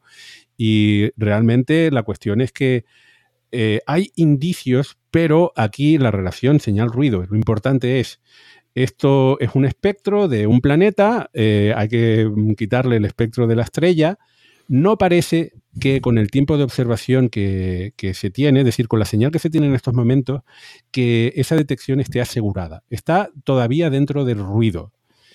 Sí que parece haber un cierto indicio, pero no es una evidencia. Entonces, hay que esperar a la confirmación y para el próximo año, por lo visto, hay eh, para el 2024 observaciones adicionales de este planeta extrasolar para tratar de, confirmar eso. Pero eh, de momento, de momento es una hipótesis. Y yo eh, añadiría que es un, ahora mismo uno, era antes de las observaciones del James Webb, pero ahora es el mejor candidato a mundo oceánico, que son mundos océanos con atmósfera de hidrógeno. Entonces, este parece que es el mejor candidato a mundo oceánico. Y si además pues, puede tener dimitil sulfuro u otro biomarcador, pues fantástico. Seguramente mm, dará más noticias el James Webb sobre este planeta, sin duda. ¿A, qué, te, a qué, te, refieres con oceánico? ¿Qué, ¿Qué, significa eso de un oceánico? Oceánico es de hidrógeno y de océano. En inglés, hydrogen, de hydrogen y ocean que son mundos océanos que tienen una atmósfera, son mundos océanos, por lo tanto están cubiertos de una capa gruesa de agua, no, no fina como la Tierra, como los océanos de la Tierra, sino de kilómetros probablemente, o muchos kilómetros, y hay una atmósfera de hidrógeno. Sin embargo, su temperatura no es muy alta ni muy fría. Bueno, puede ser más fría, pero no especialmente congelada, no es un mundo eh, no son mundos que estén, digamos, el, muy El agua está en, estado líquido. Sí, lo que pasa es que puedes tener, hay mundos océanos que evidentemente el, agua está en estado líquido, pero porque eh, tiene una atmósfera con una presión muy alta y realmente el, agua puede estar eh, a una temperatura por encima de los 100 grados y no ser realmente oasis para la vida, pero tienen, eh, y se mantiene el agua por encima de los 100 grados porque tienen eso, una atmósfera con mucha presión y hace que el agua esté en estado líquido incluso con temperaturas muy, muy altas, ¿no? Pero los mundos oceánicos, eh, hay por supuesto muchas posibilidades de cómo podrían ser estos mundos, pero el estándar es eso, son mundos muy interesantes porque tienen un tamaño no muy grande, son más pequeños que los mini Neptunos, son entre supertierras y mini Neptunos, pueden ser como supertierra, y tienen esta atmósfera de hidrógeno que además facilita su estudio por parte de eh, telescopios como el James Webb. Entonces son mundos muy interesantes porque son, tienen un potencial astrobiológico muy alto y son relativamente fáciles de estudiar por instrumentos y por observatorios como el James Webb porque eh, la masa de este planeta es alrededor de ocho veces la masa terrestre, o sea que es eh, bastante masivo con, con, respecto a nuestro planeta. Y si tiene hidrógeno, eso quiere decir que bien, su estrella es eh, muy poco energética o bien que el planeta es muy masivo y consigue retener a los átomos de, hidrógeno, porque si no le hubiese pasado como aquí en la Tierra, que mm, perdía ese hidrógeno original, ¿no? Recordemos que las atmósferas de, los planetas gigantes sí que contienen hidrógeno, pero de los planetas terrestres no. Y en este caso, además, pues la detección de metano eh, y dióxido de carbono indica que ese planeta tiene chicha, es decir, tiene carbono. Eh, así que, bueno, interesante, pero, pero eso, los titulares que se han visto por ahí, eh, de momento, de momento, no se pueden asegurar. Es, quizás hay algo interesante o quizás mm, interesante desde el punto de vista astrobiológico, porque en, en la Tierra solamente conocemos procesos biológicos que eh, generen el, sulfuro de, mm, dimetilo, ¿era? Ah. Dimetil sulfuro. Dimetil sulfuro, ¿no? en fin, pero muy interesante. Este es, este es una observación interesante. Bueno, Cavi, eh, finalizados con, los planetas extrasolares. Sí, yo creo que estos son los tres más destacados y yo creo que podemos ya irnos un poco más hacia... Recordemos, recordemos que una de las grandes promesas de los grandes telescopios es justamente la observación de planetas extrasolares y la detección de biomarcadores. Eh, mm, a ver si durante, durante esta década podemos conseguir el descubrimiento de un planeta similar a la Tierra. pero, en fin, habrá que seguir esperando. En este primer año no se, no se ha dado esa suerte, pero quizás en, los próximos eh, años lo, tengamos. De, momento las observaciones y la demostración del, poder resolutivo del, James Webb está ahí. Bueno, pues ahora vamos a irnos un poquito más allá, eh, al espacio profundo. Y, um, también voy a, voy a, ir desde lo más cercano hasta, hasta lo más lejano me toca a mí eh, hablar de ese espacio profundo y voy a comenzar por un evento que en la Tierra se vio en 1987, que fue la supernova de nombre SN 1987A. Lo de la A fue porque fue la primera supernova del año descubierta. Eh, se pudo ver eh, desde el hemisferio sur, pero en realidad no era una supernova dentro de nuestra galaxia, sino dentro de la galaxia de una de las nubes de Magallanes, que son satélites de la Vía Láctea. Bien, pues el James Webb ha podido observar eh, a la supernova 1987A. De hecho, esta observación apenas tiene, tiene, al menos la publicación de la observación tiene, tiene un mes. Y pues hemos podido ver eh, los restos de la supernova con una resolución sin precedentes obviamente en infrarrojo, porque es eh, eh, las longitudes de onda en las que observa el telescopio James Webb. El telescopio espacial Hubble también había observado la supernova 1987A, por supuesto, pero principalmente en el visible y con, y con menor resolución.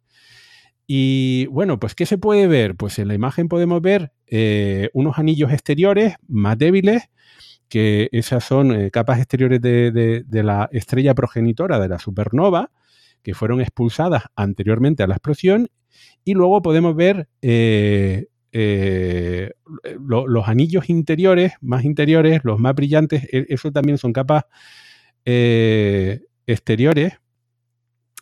Y luego en el centro del anillo ya podemos ver material que ha sido expulsado durante la explosión y cómo además existe una zona de interacción entre eh, ese material eh, emitido por la estrella antes de la explosión y después de la explosión, y es un anillo de perlas donde, donde eh, la onda de choque está interaccionando con, ese material más antiguo. Entonces, lo, interesante aquí es que pues, todo esto nos da, nos da pistas ¿no? para los modelos acerca de, la, de cómo se crean ¿no? las supernovas, y porque se supone que esta supernova, la estrella progenitora, explotó, pero ha tenido que generar, ha tenido que crear una estrella de neutrones. Y si no tenemos la suerte de que sus polos apunten a la, Tierra para poderla detectar como, pulsar, pues bueno, eh, habrá que seguir ahí investigando a ver si, si se encuentra esa estrella de neutrones que debe haber en el centro sea, la, supernova 1987A es la supernova eh, más cercana que hemos podido detectar en tiempos históricos. Esa es la importancia de esta observación.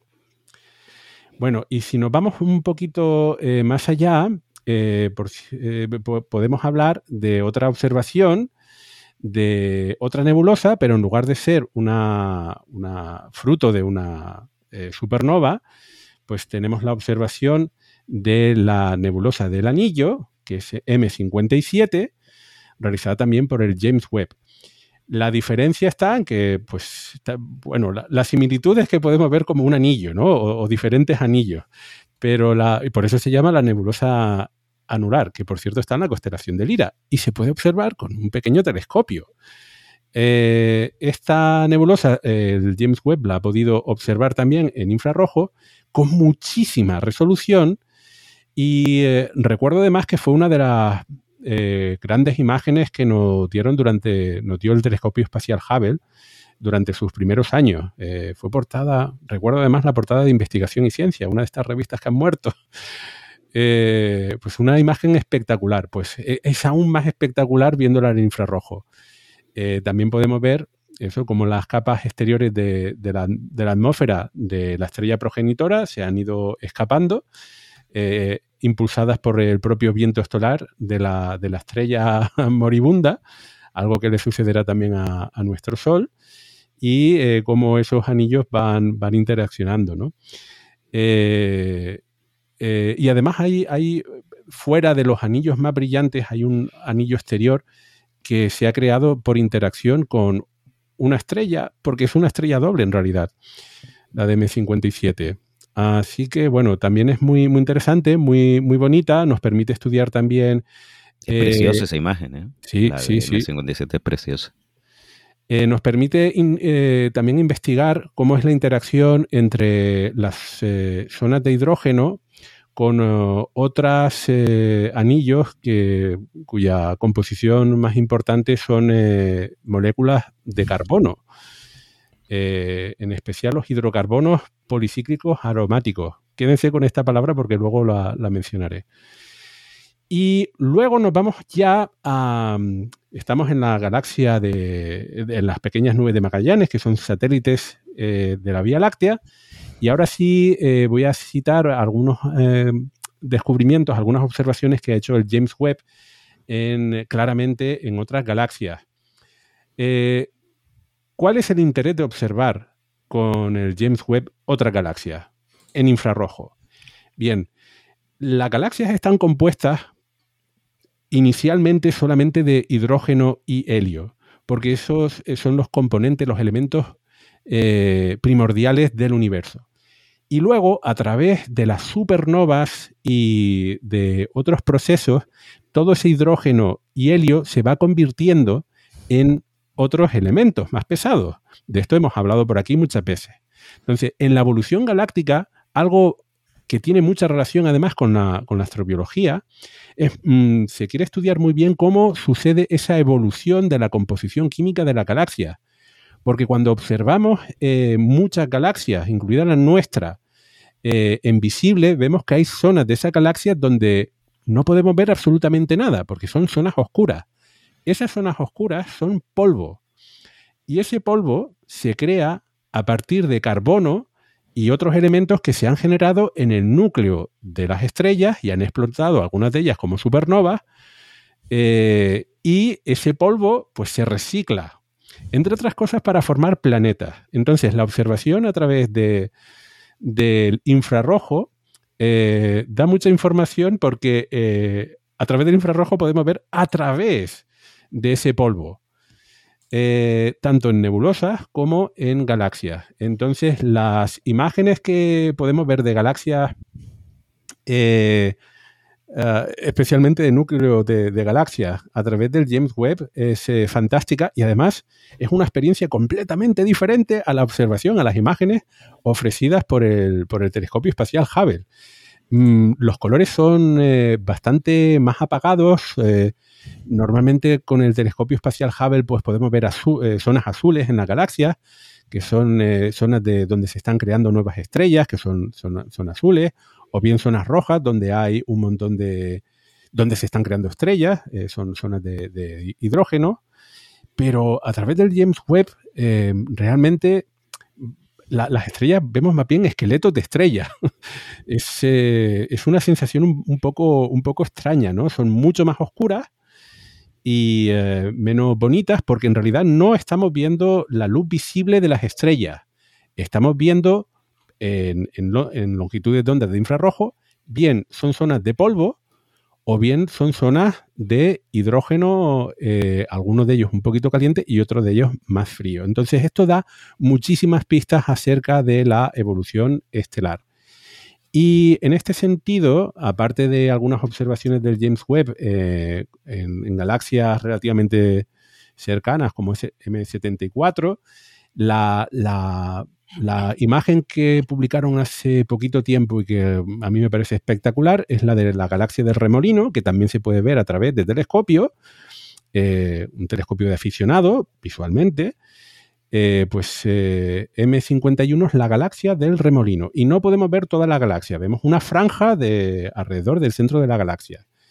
Y pues mm, pues podemos ver ese centro que sí es muy brillante, donde ahí hay un agujero negro supermasivo, y luego podemos ver eh, la galaxia, que es espiral, y vemos muchas zonas mm, oscuras y otras zonas rojas brillantes. Entonces, todo esto da un aspecto bastante de, Halloween, ¿no? ¿no? No es la típica galaxia, por ejemplo, el, fondo de uno de los Mac, eh, Mac Lion me parece que era M31, eh, pues eso, uno está acostumbrado a ver las galaxias en visual, en los colores de, visual, esos tonos amarillos, eh, un poco de rojo, bastante azul, y estos no, estos son tonos naranjas, eh, rojizos. Obviamente todo esto es una interpretación de lo que, de lo que se ve en, infrarrojo, pero lo más interesante es eso, que el, telescopio espacial James Webb está viendo tanto polvo, como a través del polvo esos eh, eh, lugares donde se están eh, creando estrellas, ¿no? Y aquí mm, un inciso, si, abundando en lo que decía, que mm, hay que recordar que el James Webb, las fotos que vemos estas tan bonitas, parte, la mayoría son de NIRCAM, la cámara infrarrojo cercano, pero luego también está de MIRI, de infrarrojo medio, que son ligeramente distintas. MIRI es infrarrojo medio y por lo tanto ahí ya se ve el polvo más frío. NIRCAM ve a través del polvo y, MIRI pues ve ese polvo que ya está más frío y a nivel estético eh, son diferentes. A veces las combinan, a veces no, y utilizan esas paletas que comentabas, ¿no? De colores, que obviamente son subjetivos. en Miri son más rojizos porque es más mm. infrarrojo medio, pero eh, bueno, son paletas subjetivas, ¿no? Y, y, hay que recordar que a veces un mismo objeto visto por NIRCAM o por MIRI, como es M51, cambia mucho de aspecto. Eh, muchísimo, muchísimo. Sí, sí. Esto es lo más interesante, ¿no? Comparar una imagen visual, ¿no? Obtenida por el telescopio espacial Hubble y ver cómo se ven diferentes eh, longitudes de onda, especialmente eso, eh, infrarrojo medio y, el cercano, ¿no? Bueno, insistía, ¿no? Además que lo que quieren estudiar eh, los científicos esta evolución en la composición de la galaxia, ¿no? Porque el carbono es eh, lo que permite crear eh, planetas como el nuestro, con vida, ¿no? Entonces, ¿cómo, ¿cómo, esos elementos pesados se van añadiendo a las galaxias? ¿En qué cantidad? Qué, qué, ritmo de creación de, nuevas estrellas y nuevos sistemas solares eh, y en qué tiempo pueden aparecer. Y en este sentido hay otra observación bastante interesante, eh, también publicada en julio de este año, que es la detección de polvos en el primer mm, millardo de años de, escala cósmica. Y esto es muy, muy interesante. El James Webb, como saben, eh, puede observar galaxias que están muy distantes, con lo cual tienen corrimiento rojo eh, también importante que no se pueden observar con el James Webb. Su resolución y su capacidad eh, de, recolectar luz eh, lo hacen ideal para esto. Y lo interesante es que se han detectado granitos de polvo a un corrimiento rojo de 7, que sería equivalente a galaxias que estarían situadas o tendrían una edad de solamente mil millones de años desde el comienzo del universo. Recordemos lo que dije antes, que es que en el universo primordialmente solamente había hidrógeno y helio.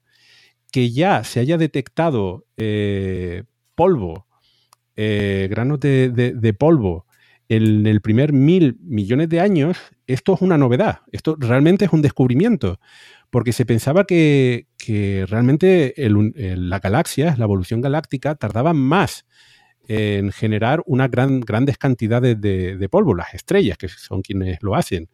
Entonces, esto nos, está dando pistas por aquí de qué es lo que puede estar sucediendo en los primeros estadios del universo. Eh, información, además, que es eh, completamente nueva y un poquito inesperada. Eh, en concreto, se cree que se han detectado hidrocarbonos policíclicos aromáticos, que es lo que les comentaba antes, ¿no?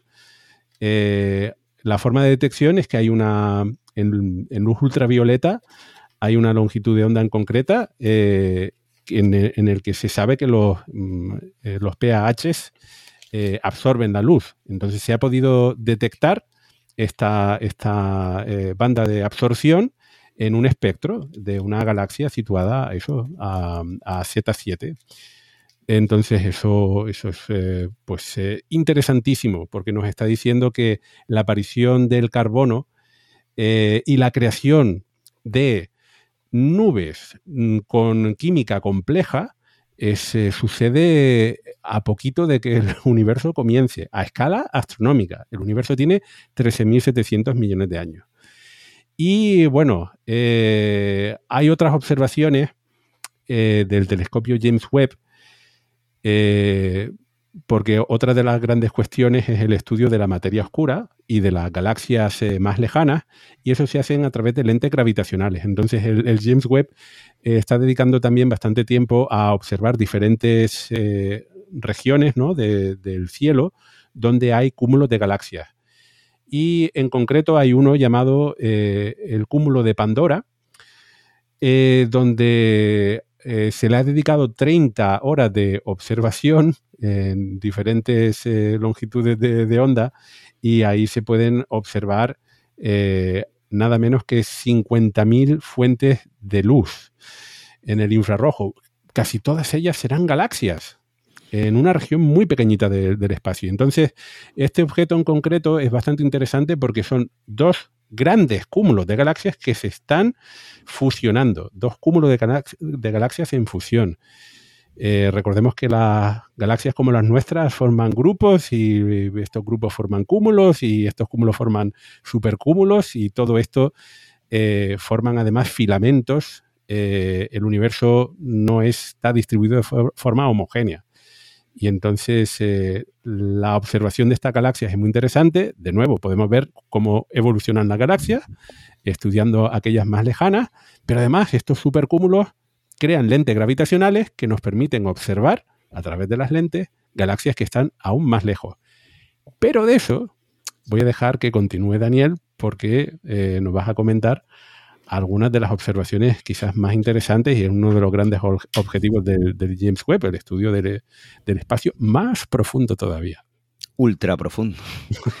Eh, sí, yo me he quedado con la parte más bueno, no, no sé si es la más interesante porque todo lo que está haciendo el James Webb es apasionante, pero sí que es de sus prioridades científicas y, eso se nota, por ejemplo, en las horas de observación. Antes comentados con exoplanetas, pues están eh, publicando papers y analizando resultados de unas pocas horas o minutos de observación en según qué, objetivos ¿no? del sistema solar o de exoplanetas, pero con galaxias tenemos tiempos de observación de, de, horas y de decenas de horas. Es verdad que hacen falta para poder captar todas estas galaxias ¿no? lejanas y no tan lejanas. Bueno, pues Efectivamente, una de las prioridades del James Webb es el estudio de las primeras galaxias. ¿Por qué? Pues por si hay alguien que todavía no sabe qué relación hay. Estas primeras galaxias están muy lejos, por lo tanto se están alejando de nosotros muy rápido. Eso significa que tienen un corrimiento al rojo muy alto, así que emiten en el infrarrojo. Y como emiten el infrarrojo, pues ahí está el James Webb, que puede observar infrarrojo cercano e infrarrojo medio. Por, por, por ser tiquismiquis, eh, que esto lo hemos comentado en programas anteriores, realmente eh, parte de su emisión es en el visible. Lo que pasa es que hay un corrimiento, le llamamos el cosmológico, que es que como vemos que estas estrellas se alejan, cuando esa luz llega hacia a nosotros, que ha pasado tantos miles de millones de años, el universo se ha estado expandiendo y por lo tanto ha estado estirando las longitudes de onda de, esas galaxias que originalmente emiten en el visible. Pero cuando esa luz nos llega a nosotros, no podemos observarla en el visible. La longitud de onda se ha estirado. El espacio ha estirado esa longitud de onda y por lo tanto hay que observarlas en el infrarrojo. Pues efectivamente, y el James Webb es una ventana para este universo primigenio. Hay muchas esperanzas depositadas en todos los datos que nos está dando el James Webb sobre el universo primigenio. Había antes del lanzamiento y ahora visto los resultados más todavía. Y como suele ocurrir cuando en ciencia se observa algo por primera vez, hay cosas raras, estos sí que son funny, pero son funny de verdad, son cosas que mm, no sabemos muy bien lo que se está observando. Esto es un trabajo en, proceso, se están publicando artículos, hay artículos contradictorios, o sea que todo esto que estamos comentando, mm, probablemente dentro de 10 años eh, muchas cosas serán diferentes y se habrán descubierto otras porque esto es ciencia en, acción, ¿no? Se está haciendo ciencia pionera eh, en primer plano. Eh, no solamente en 10 años, a mí me parece increíble la, productividad del James Webb. Cada, cada día salen eh, nuevas notas de prensa que dejan en evidencia las anteriores. Eh, especialmente mm, hay un titular recurrente que es récord del James Webb.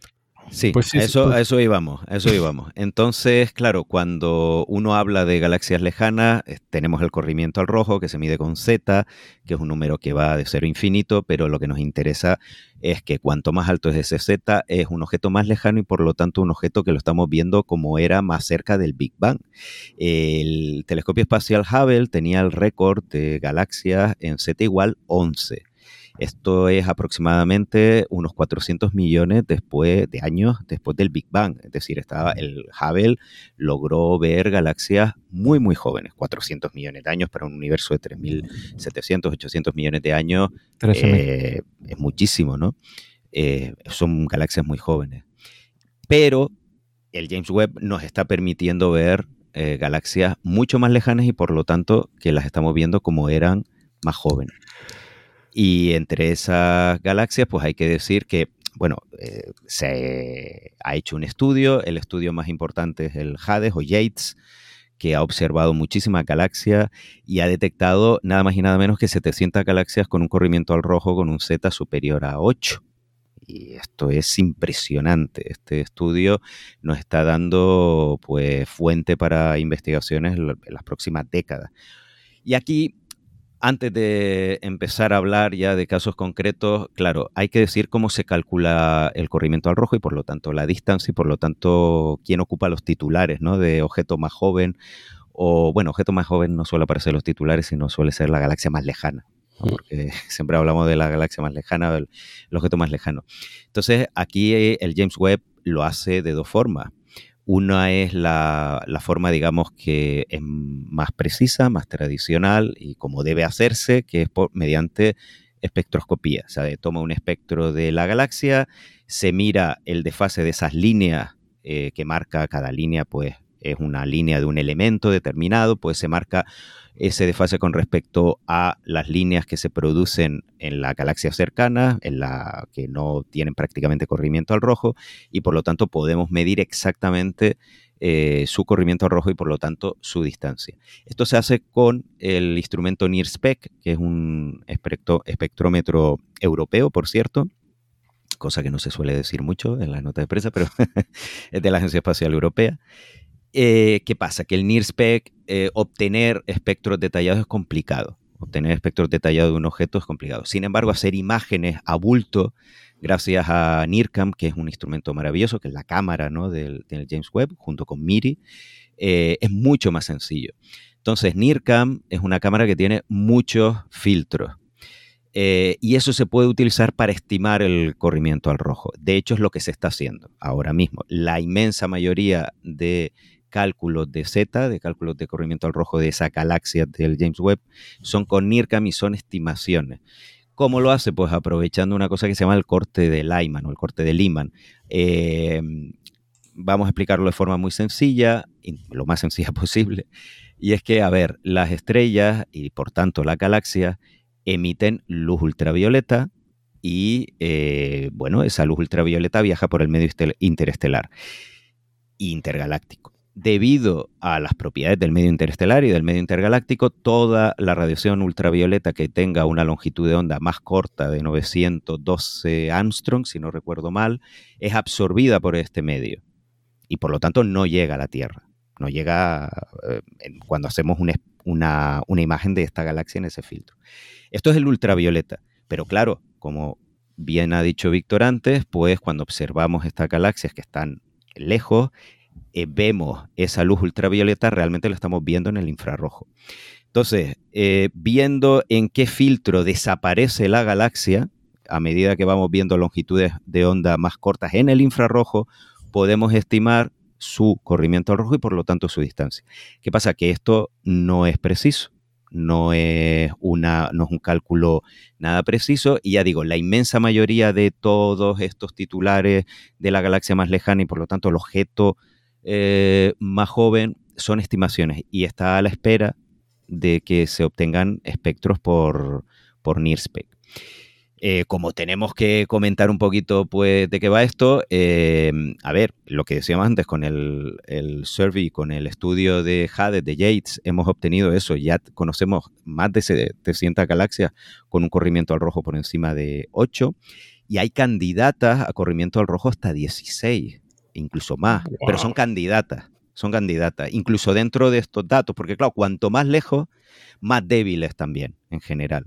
Entonces, eh, para estimarlo no es solo también usar NIRSPEC, sino es también que sean objetos brillantes y que por lo tanto sean relativamente fáciles de estudiar.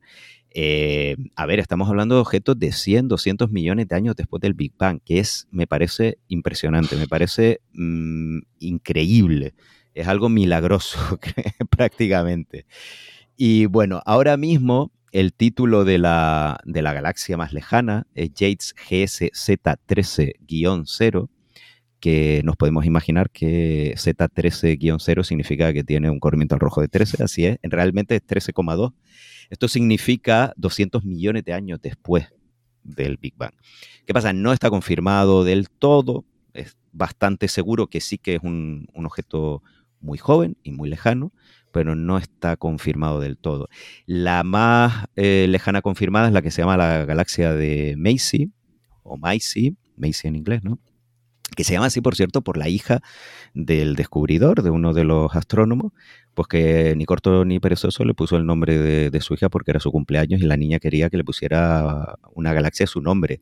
Y este hombre pues no se cortó y le puso el de las más lejanas que, que estaba estudiando y venga y ha colado y, bueno, también entiendo que haya colado porque el nombre oficial es CEERSJ141946.36, que bueno, las coordenadas de ascensión recta y declinación ¿no? de estos catálogos.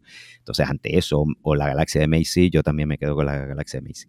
Esta tiene un corrimiento al rojo de 12 y son unos 390 millones de años después del Big Bang. Esta está confirmada por espectrografía, 390 millones de años después del Big Bang.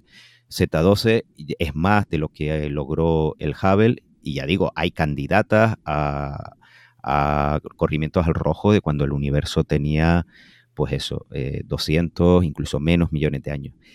¿Qué es lo interesante, ¿vale? Porque esto es una competición, a ver cuál es la más lejana, mm, nombre de galaxias con muchos números y con muchas letras, menos la de Macy.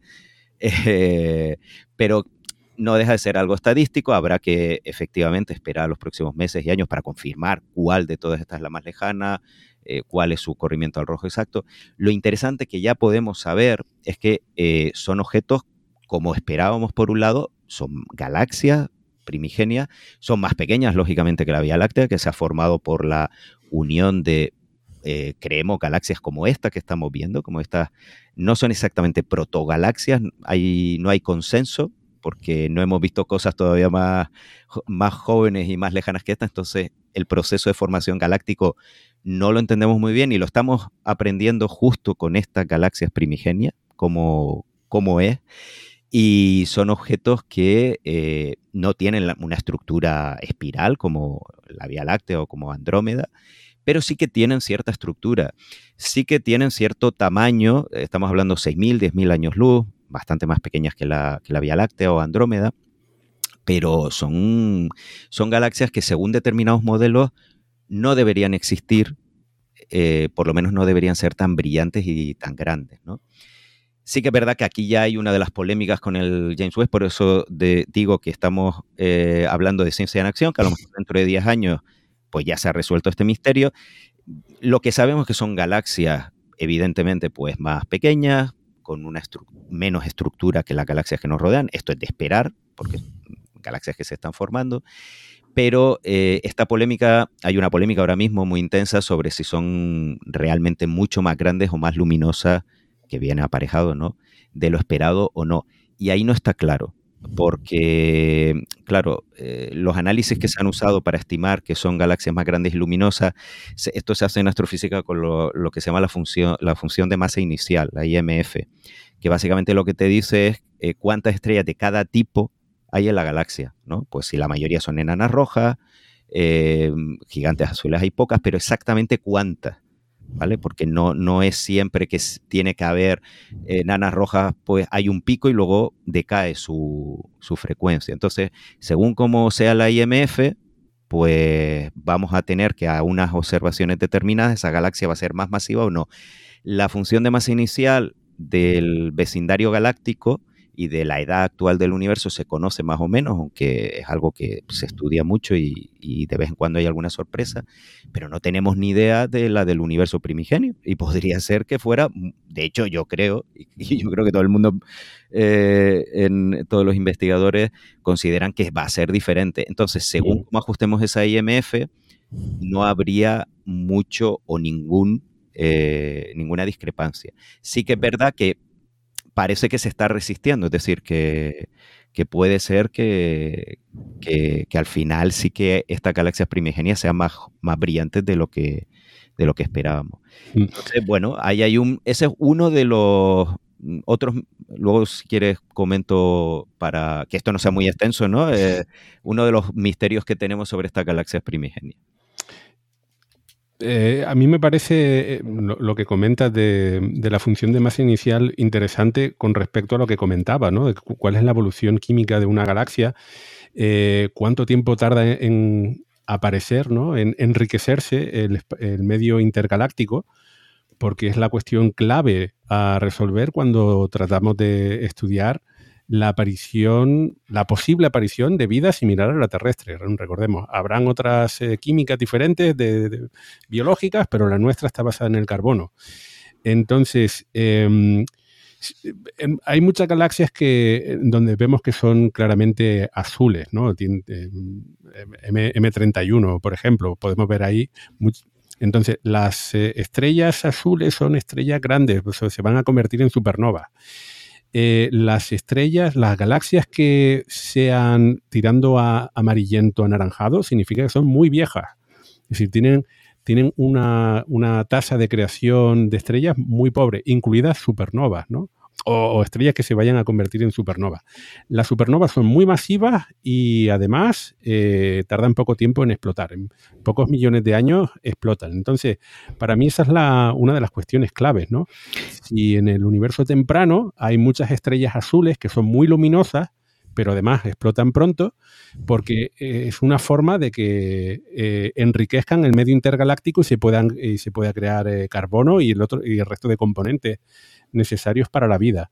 Y a lo mejor eso está relacionado o no, porque hay otras cosas de por medio, como la creación de los super agujeros negros dentro de la, de la galaxia, eh, que puede explicar un, un, poquito por ahí su, su color, ¿no? Ahí, eh, efectivamente, esa es otra prioridad, ver exactamente el contenido de metales, o sea, de elementos más pesados que el helio, y ya hay bastantes resultados de estas galaxias primigenias. Lo que pasa es que, claro, cuanto más nos alejamos, lo que decíamos antes, también estamos hablando de objetos más débiles, más pequeños y que cuesta más analizarlo.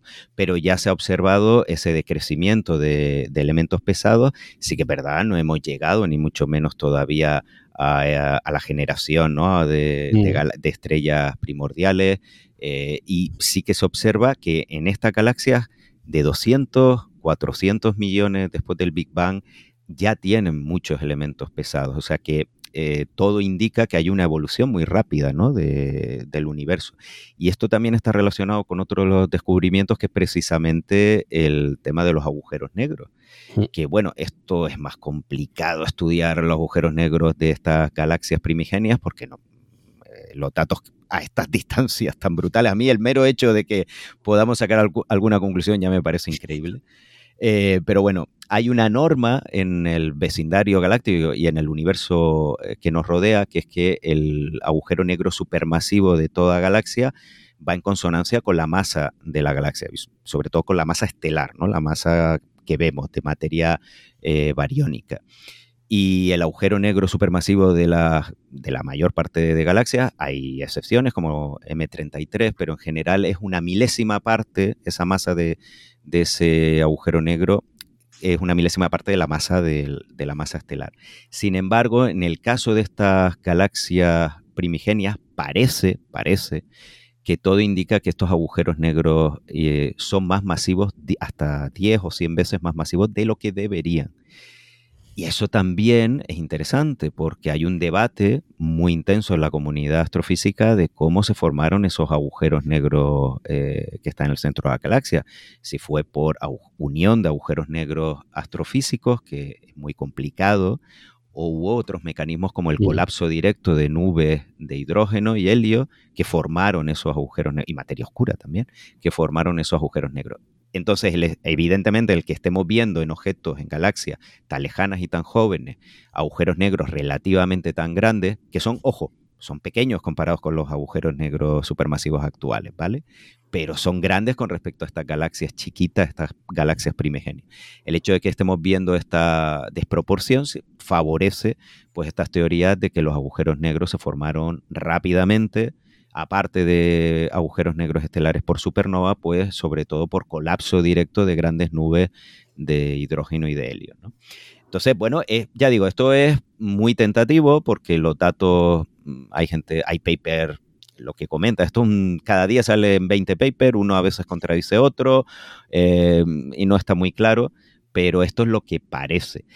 Y luego también añadir eh, que esto ya, claro, ya más lejano que todo esto que es, pues nos metemos en la cosmología, ¿no? Que el James Webb, eh, al igual que el Hubble, uno de sus objetivos es, eh, pues, arrojar luz infrarroja sobre, sobre la cosmología y en este caso lo que tenemos ahora, una polémica de los últimos años, lo que se llama pues la, la crisis de Hubble, ¿no? La crisis de la cosmología la tensión de Hubble, que básicamente que es que eh, por un lado tenemos la medida de la constante de Hubble, o sea, cómo de rápido se está expandiendo el universo, la medida que nos dan las supernovas, cefeidas, la escalera de distancias tradicional, esa es una forma de calcular esa velocidad de expansión, y la otra es el fondo cósmico de microondas que se basa en el modelo digamos, básico ¿no? Eh, del Big Bang y de, la física que conocemos. Pues en los últimos años ha ido divergiendo ese valor. Y hay una tensión porque ahora mismo no concuerdan. Antes estaban dentro de, había, no concordaban, pero el error. estaba dentro del error. Ahora no, ahora el error es lo suficientemente pequeño en los dos métodos como para que no concuerden. Y hay una tensión cosmológica que se esperaba que el, que el Hubble, perdón, que el James Webb pudiese solucionar y no la ha resuelto, sino la ha grabado, porque sigue... Con mayor eh, precisión hay más, más, diferencia. Sigue estando esa diferencia y, es un misterio. Evidentemente todo el mundo pensaba que la, de los dos métodos el flojo era la escalera de distancia, porque es una cadena y desde el momento en que un eslabón, aunque realmente, bueno, hay algunas técnicas paralelas, pero es una básicamente es una serie de eslabones. Desde el momento en que te falla un eslabón o haya mucho error en un eslabón, ya el resto va acumulando todos esos errores. Eh, pero el James Webb precisamente ha permitido observar cefeidas en, galaxias más lejanas, eh, porque es un telescopio más grande. Más lejanas, ojo, no estamos hablando primigenias, sino de aquí al lado, del vecindario cósmico. Eh, y, y, se están publicando resultados también de supernovas por el James Webb. Y, nada, no hay manera, parece que se mantiene esa tensión cosmológica y, claro, si a medida que tenemos datos más precisos, la parte de la escalera de, todo el cálculo de esta escalera de distancia sigue manteniéndose eh, pues esa diferencia con respecto al fondo cósmico de microondas, ya hay mucha gente que está pensando, oye, lo mejor es que el mejor modelo que tenemos del universo, pues no es tan mejor, no es tan bueno. y eso sí supondría un problema, porque el modelo lambda CDM, el de pues constante cosmológica por la energía oscura, materia oscura, y, o sea, energía y materia oscura, que es el modelo cosmológico que tenemos actualmente, es muy, muy preciso, gracias precisamente a esas medidas del fondo cósmico de microondas y, a otros experimentos. Entonces ahí la física y la cosmología tendría un problema gordo, que lo dijimos aquí en algún momento, que los físicos son las pocas profesiones que están esperando tener estos problemas. O sea, para, para los cosmólogos y sobre todo físicos teóricos, esto no es ningún problema, es, una bendición. Ellos están deseando que, las cosas no encajen para buscar eh, nuevas explicaciones y, pues promover nuevas teorías, que en otros campos de la ciencia sería un disgusto, pero los físicos encantadísimos de que esto ocurra. Ah, así que este es otro de los misterios que el James Webb digamos que no, no está contribuyendo a aclarar, sino a, aumentar. Pero bueno, retrocediendo y quedándonos con la galaxia más lejana, eh, repito lo que dije antes, me parece increíble que podamos estar hablando y discutiendo de cómo eran objetos que se formaron 200 millones de años después del Big Bang. Eh, que podamos ver incluso su estructura, aunque sea de una forma muy rudimentaria debido a esa distancia tan enormes. Pero a, mí eso me parece casi milagroso. Cuando tú decías antes de la, famosa frase de Clark, ¿no? que la, tecnología suficientemente avanzada es indistinguible de la magia, pues para mí esto es magia. Eh, lo que comentas eh, sobre la supuesta crisis es un debate interesante, incluso porque hay eh, cosmólogos que niegan la crisis.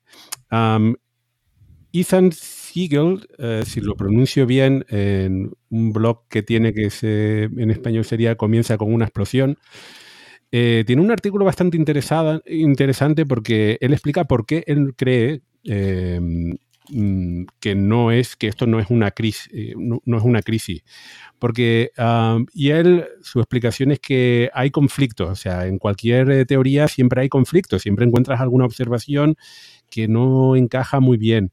Entonces, eh, él tiene, digamos, como tres niveles y el último nivel sería el de crisis. Y para él, para que haya una crisis, tiene que haber eh, eh, varios agujeros, ¿no?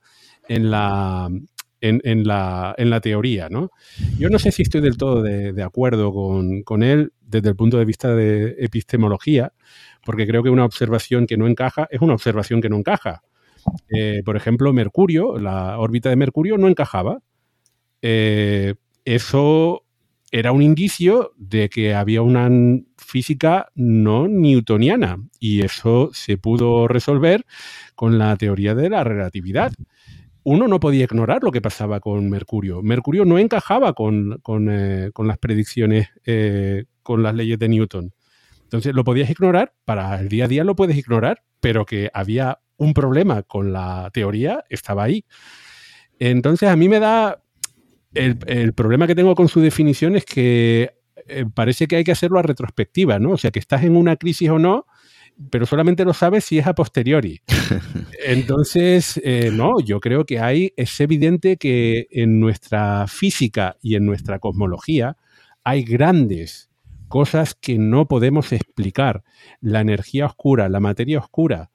Esto es otra cosa que tampoco encaja pero es, otra cosa más. Y entonces tenemos una teoría muy buena que en realidad nos explica muchas cosas, pero no podemos decir que es la teoría absoluta que nos explica todo porque no encajan. Hay muchas cosas que no encajan. Pero si no le gusta la palabra crisis, me parece muy bien. Eh, de hecho, yo creo que si preguntas a casi todos los astrofísicos o cosmólogos, la inmensa mayoría todavía te dirá que hay un problema en, en la escalera de distancia y que de ahí viene esa discrepancia. Yo creo que muchos están esperando en que se reconcilien los datos, que hay algún fallo sistemático ahí en las observaciones a través de cefeidas, supernovas, etcétera, que hace que no coincida con los resultados cosmológicos. Y todo el mundo apuesta a caballo ganador y seguro que es la cosmología pero eh, las observaciones son las observaciones y a medida que tenemos más datos y más precisos, el hecho y el hecho empírico es que no solo no convergen o se mantiene esa distancia, sino que aumenta.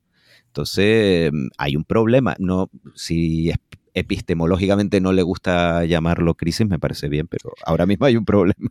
Quizás es porque Mm, dependiendo de la solución al problema, puede ser o no una crisis. A lo mejor es una cosa pequeña que se les ha escapado, hacen el ajuste, se acabó el problema, ¿no? Entonces no hay crisis, porque era ah, mi mierda, no tuvimos en cuenta esto. Perdón por hablarlo así, pero como no sea eso, pues obviamente hay algo mal.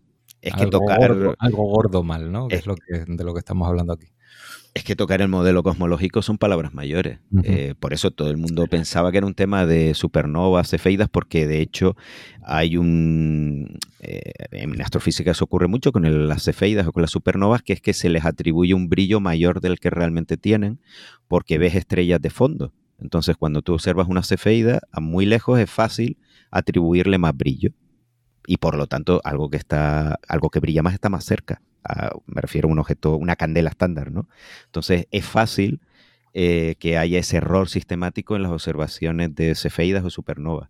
Pero claro, con el James Webb se han visto las cefeidas en galaxias más lejanas y las que ya se conocen con mayor resolución, algunas ya estudiadas por el Hubble, y sigue existiendo ese error. Entonces ya hay gente que dice, pues esto a lo mejor sí que puede haber algo. Eh, algo importante me refiero con respecto al modelo cosmológico. Lo que pasa que te iba a decir que nadie sabe. Eh, mentira, tú miras el archive, hay un millón de papers explicando esa, esa discrepancia, esa crisis, pues metiendo ahí energía oscura, mm, pues la energía fantasma, yo que sé, metiendo mil cosas ahí para explicarlo. Porque los físicos teóricos ya sabemos que otra cosa no, pero lo que decíamos, les encanta esto. Ahora, es un. Por ahora, a día de hoy, a lo mejor crisis es muy fuerte, porque nadie se está tirando de los pelos, pero es un problema. Pero claro, si lo ignoras y no te tiras de los pelos, dices, bueno, pues vale, pues eh, yo sigo en mi día a día. Pero, la cuestión es que, pero es que esto no encaja. A mí me parece muy interesante que quien eh, empezó, hasta donde yo sé, quien empezó estudiando esto es un actual premio Nobel, Adam Ries, que en realidad dio un... Eh, el premio Nobel lo obtuvo por su observación de supernovas lejanas en los que se dieron cuenta de que existía también una discrepancia entre las observaciones, eh, la luminosidad de las eh, supernovas y eh, había una tensión entre la, em, em, la constante de Hubble y la, y la luz de las supernovas, ¿no? el brillo de las supernovas máximo, que es como se calcula la distancia a galaxias lejanas por el brillo de las supernovas. Bien, pues gracias a sus observaciones, no solamente la de su equipo, sino otro equipo, creo que fue en el año 98, eh, pues eh, resulta que ponen en crisis el modelo cosmológico porque el ritmo de expansión del universo no es constante, de hecho es acelerado. Cada vez el universo se está, está creciendo de una forma, se está expandiendo de una forma más rápida. Y eso, bueno, pues eh, no tardaron eh, en, encontrar explicación. Claro, eso en el modelo, pues pones una, una, variable más, la constante cosmológica, lo pones ahí y ya está, ya está explicado. Que, pero que de hecho ya estaba, porque la constante cosmológica la puso Einstein Por otra razón, Claro, para, hacer el universo estacionario, pero ya estaba. De, lo que pasó es que se quitó. La reintrodujeron. se volvió a poner y de hecho se volvió a poner pues con, la... Con otra interpretación, pero, pero quiero decir, fue un parche. O sea, eh, Claro, y de hecho esto me recuerda al tema de la energía oscura, efectivamente. De, bueno, a medida que tenemos observaciones más precisas, se pueden ver cosas que antes no estaban ahí. Em, ¿Qué pasa? Que es verdad que para ajustar esto, esta crisis, si realmente es real, es más complicado porque esto no está en las ecuaciones de Einstein, es bastante más complicado. Pero bueno, es un, misterio que está ahí eh, y ya digo, en cualquier caso, con respecto a... Es un misterio más que, está ahí. y que está muy bien porque eso significa que hay cosas que aprender que obviamente no lo sabemos todo, ni muchísimo menos. Hay oportunidad de ganar premios Nobel. A ver, oyentes de Radio Skylab, especialmente los jóvenes, si se quieren dedicar a la cosmología o la astrofísica, hay mucho trabajo por hacer, hay, hay grandes misterios eh, y necesitamos nuevos instrumentos para, para, para tener nuevas observaciones que produzcan nuevas crisis, no solamente para descubrir cosas que suponemos ¿no? y confirmar modelos. Eh, muchas veces, eh, bueno, lo más interesante es justamente lo inesperado. Bueno, y voy a, voy a terminar con una frase eh, al hilo de lo que comentabas antes, Daniel, de Albert Einstein, que decía que lo más inexplicable del universo es que sea comprensible.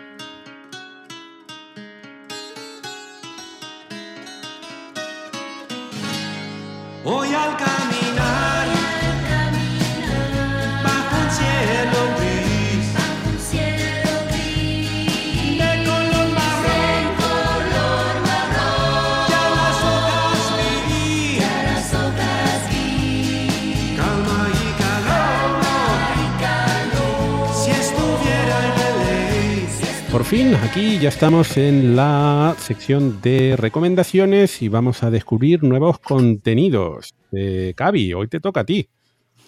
Vale, hoy traigo una recomendación cautelosa. Explico esto.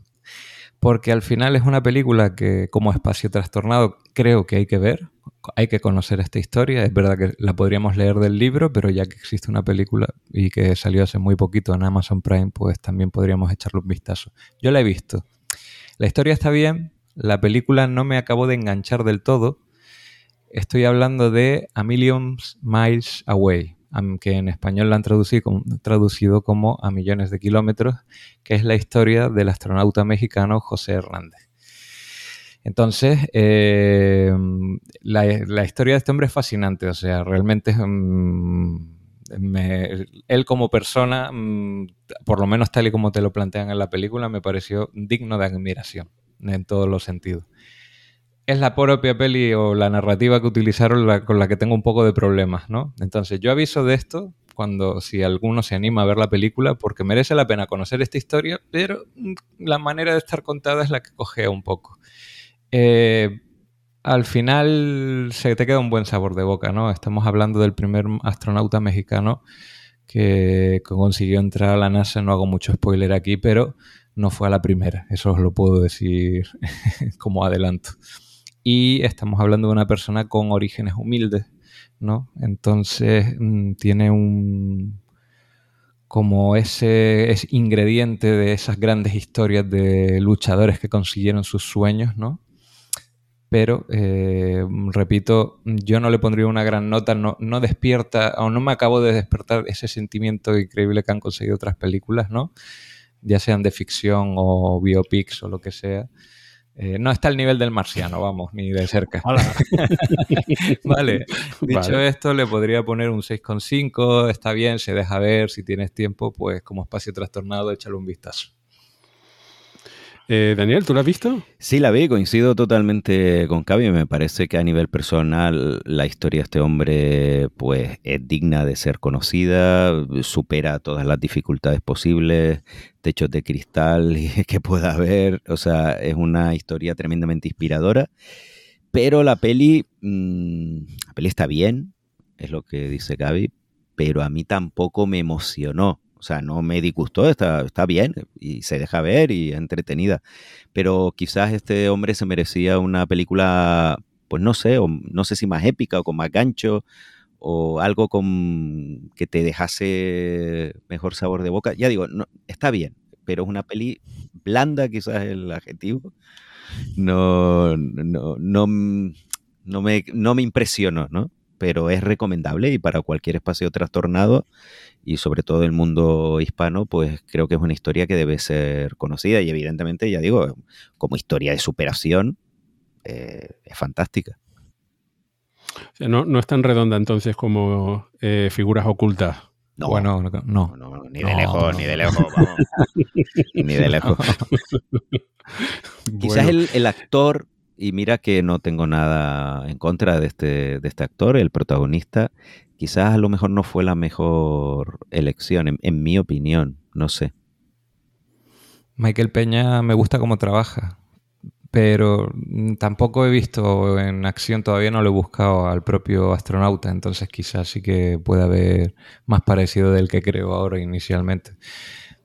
Es, los dos son mexicanos, ¿no? O de origen mexicano. Quizá ahí eh, le ayudó, pero es verdad que no tengo criterio para compararlos todavía. Por, cierto, chicos, ahora que estamos en la sección de, recomendaciones, eh, he estado leyendo reseñas de la segunda temporada de Fundación. Mm, mm. aquí la primera temporada la pusimos a, y la ponemos. En esta casa no se habla de la primera temporada de Fundación. Yo pensaba darle un tiento. Yo pensaba darle un tiento, sí, por culpa de eso. Resulta que casi todas las reseñas, incluso son muy buenas de la segunda temporada. Yo la había dado por completamente perdida, o sea, imposible que remonte. Y resulta que leo, empiezo a leer reseñas después de que en el grupo de, Coffee Break Radio Skylab en, en Telegram eh, comentaran lo guay que estaba la segunda temporada. Digo, no me fío, no me fío, déjame mirar, déjame y En Twitter pues, y, en general son todo buenas reseñas. Entonces, y, eh, no, y en blogs especializados también. Ah, vamos a tener que verla. Es casi un anime. Vamos a tener que verla. Así que me parece que va a tocar echarle un, tiento. y creo que también hay temporada nueva de, eh, para toda la humanidad. Eh, tampoco la, no la he visto tampoco, esta última. Pero bueno, que, al menos hay por ahí contenidos para espacios trastornados en diferentes plataformas. Es la, única pena, ¿no? Pues eh, será un mes en una plataforma y otro mes en otra para llegar a fin de mes.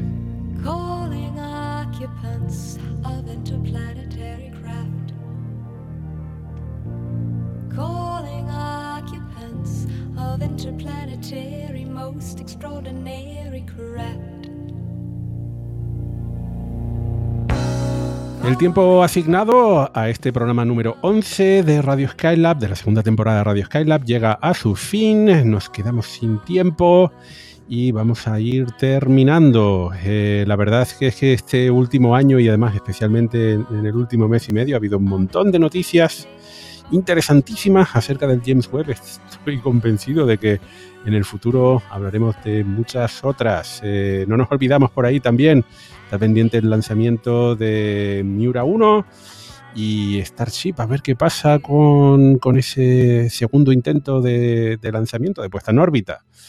Eh, muchas noticias se nos acumulan y ya estamos trabajando para comentarlas en el próximo programa. ¡Hasta luego!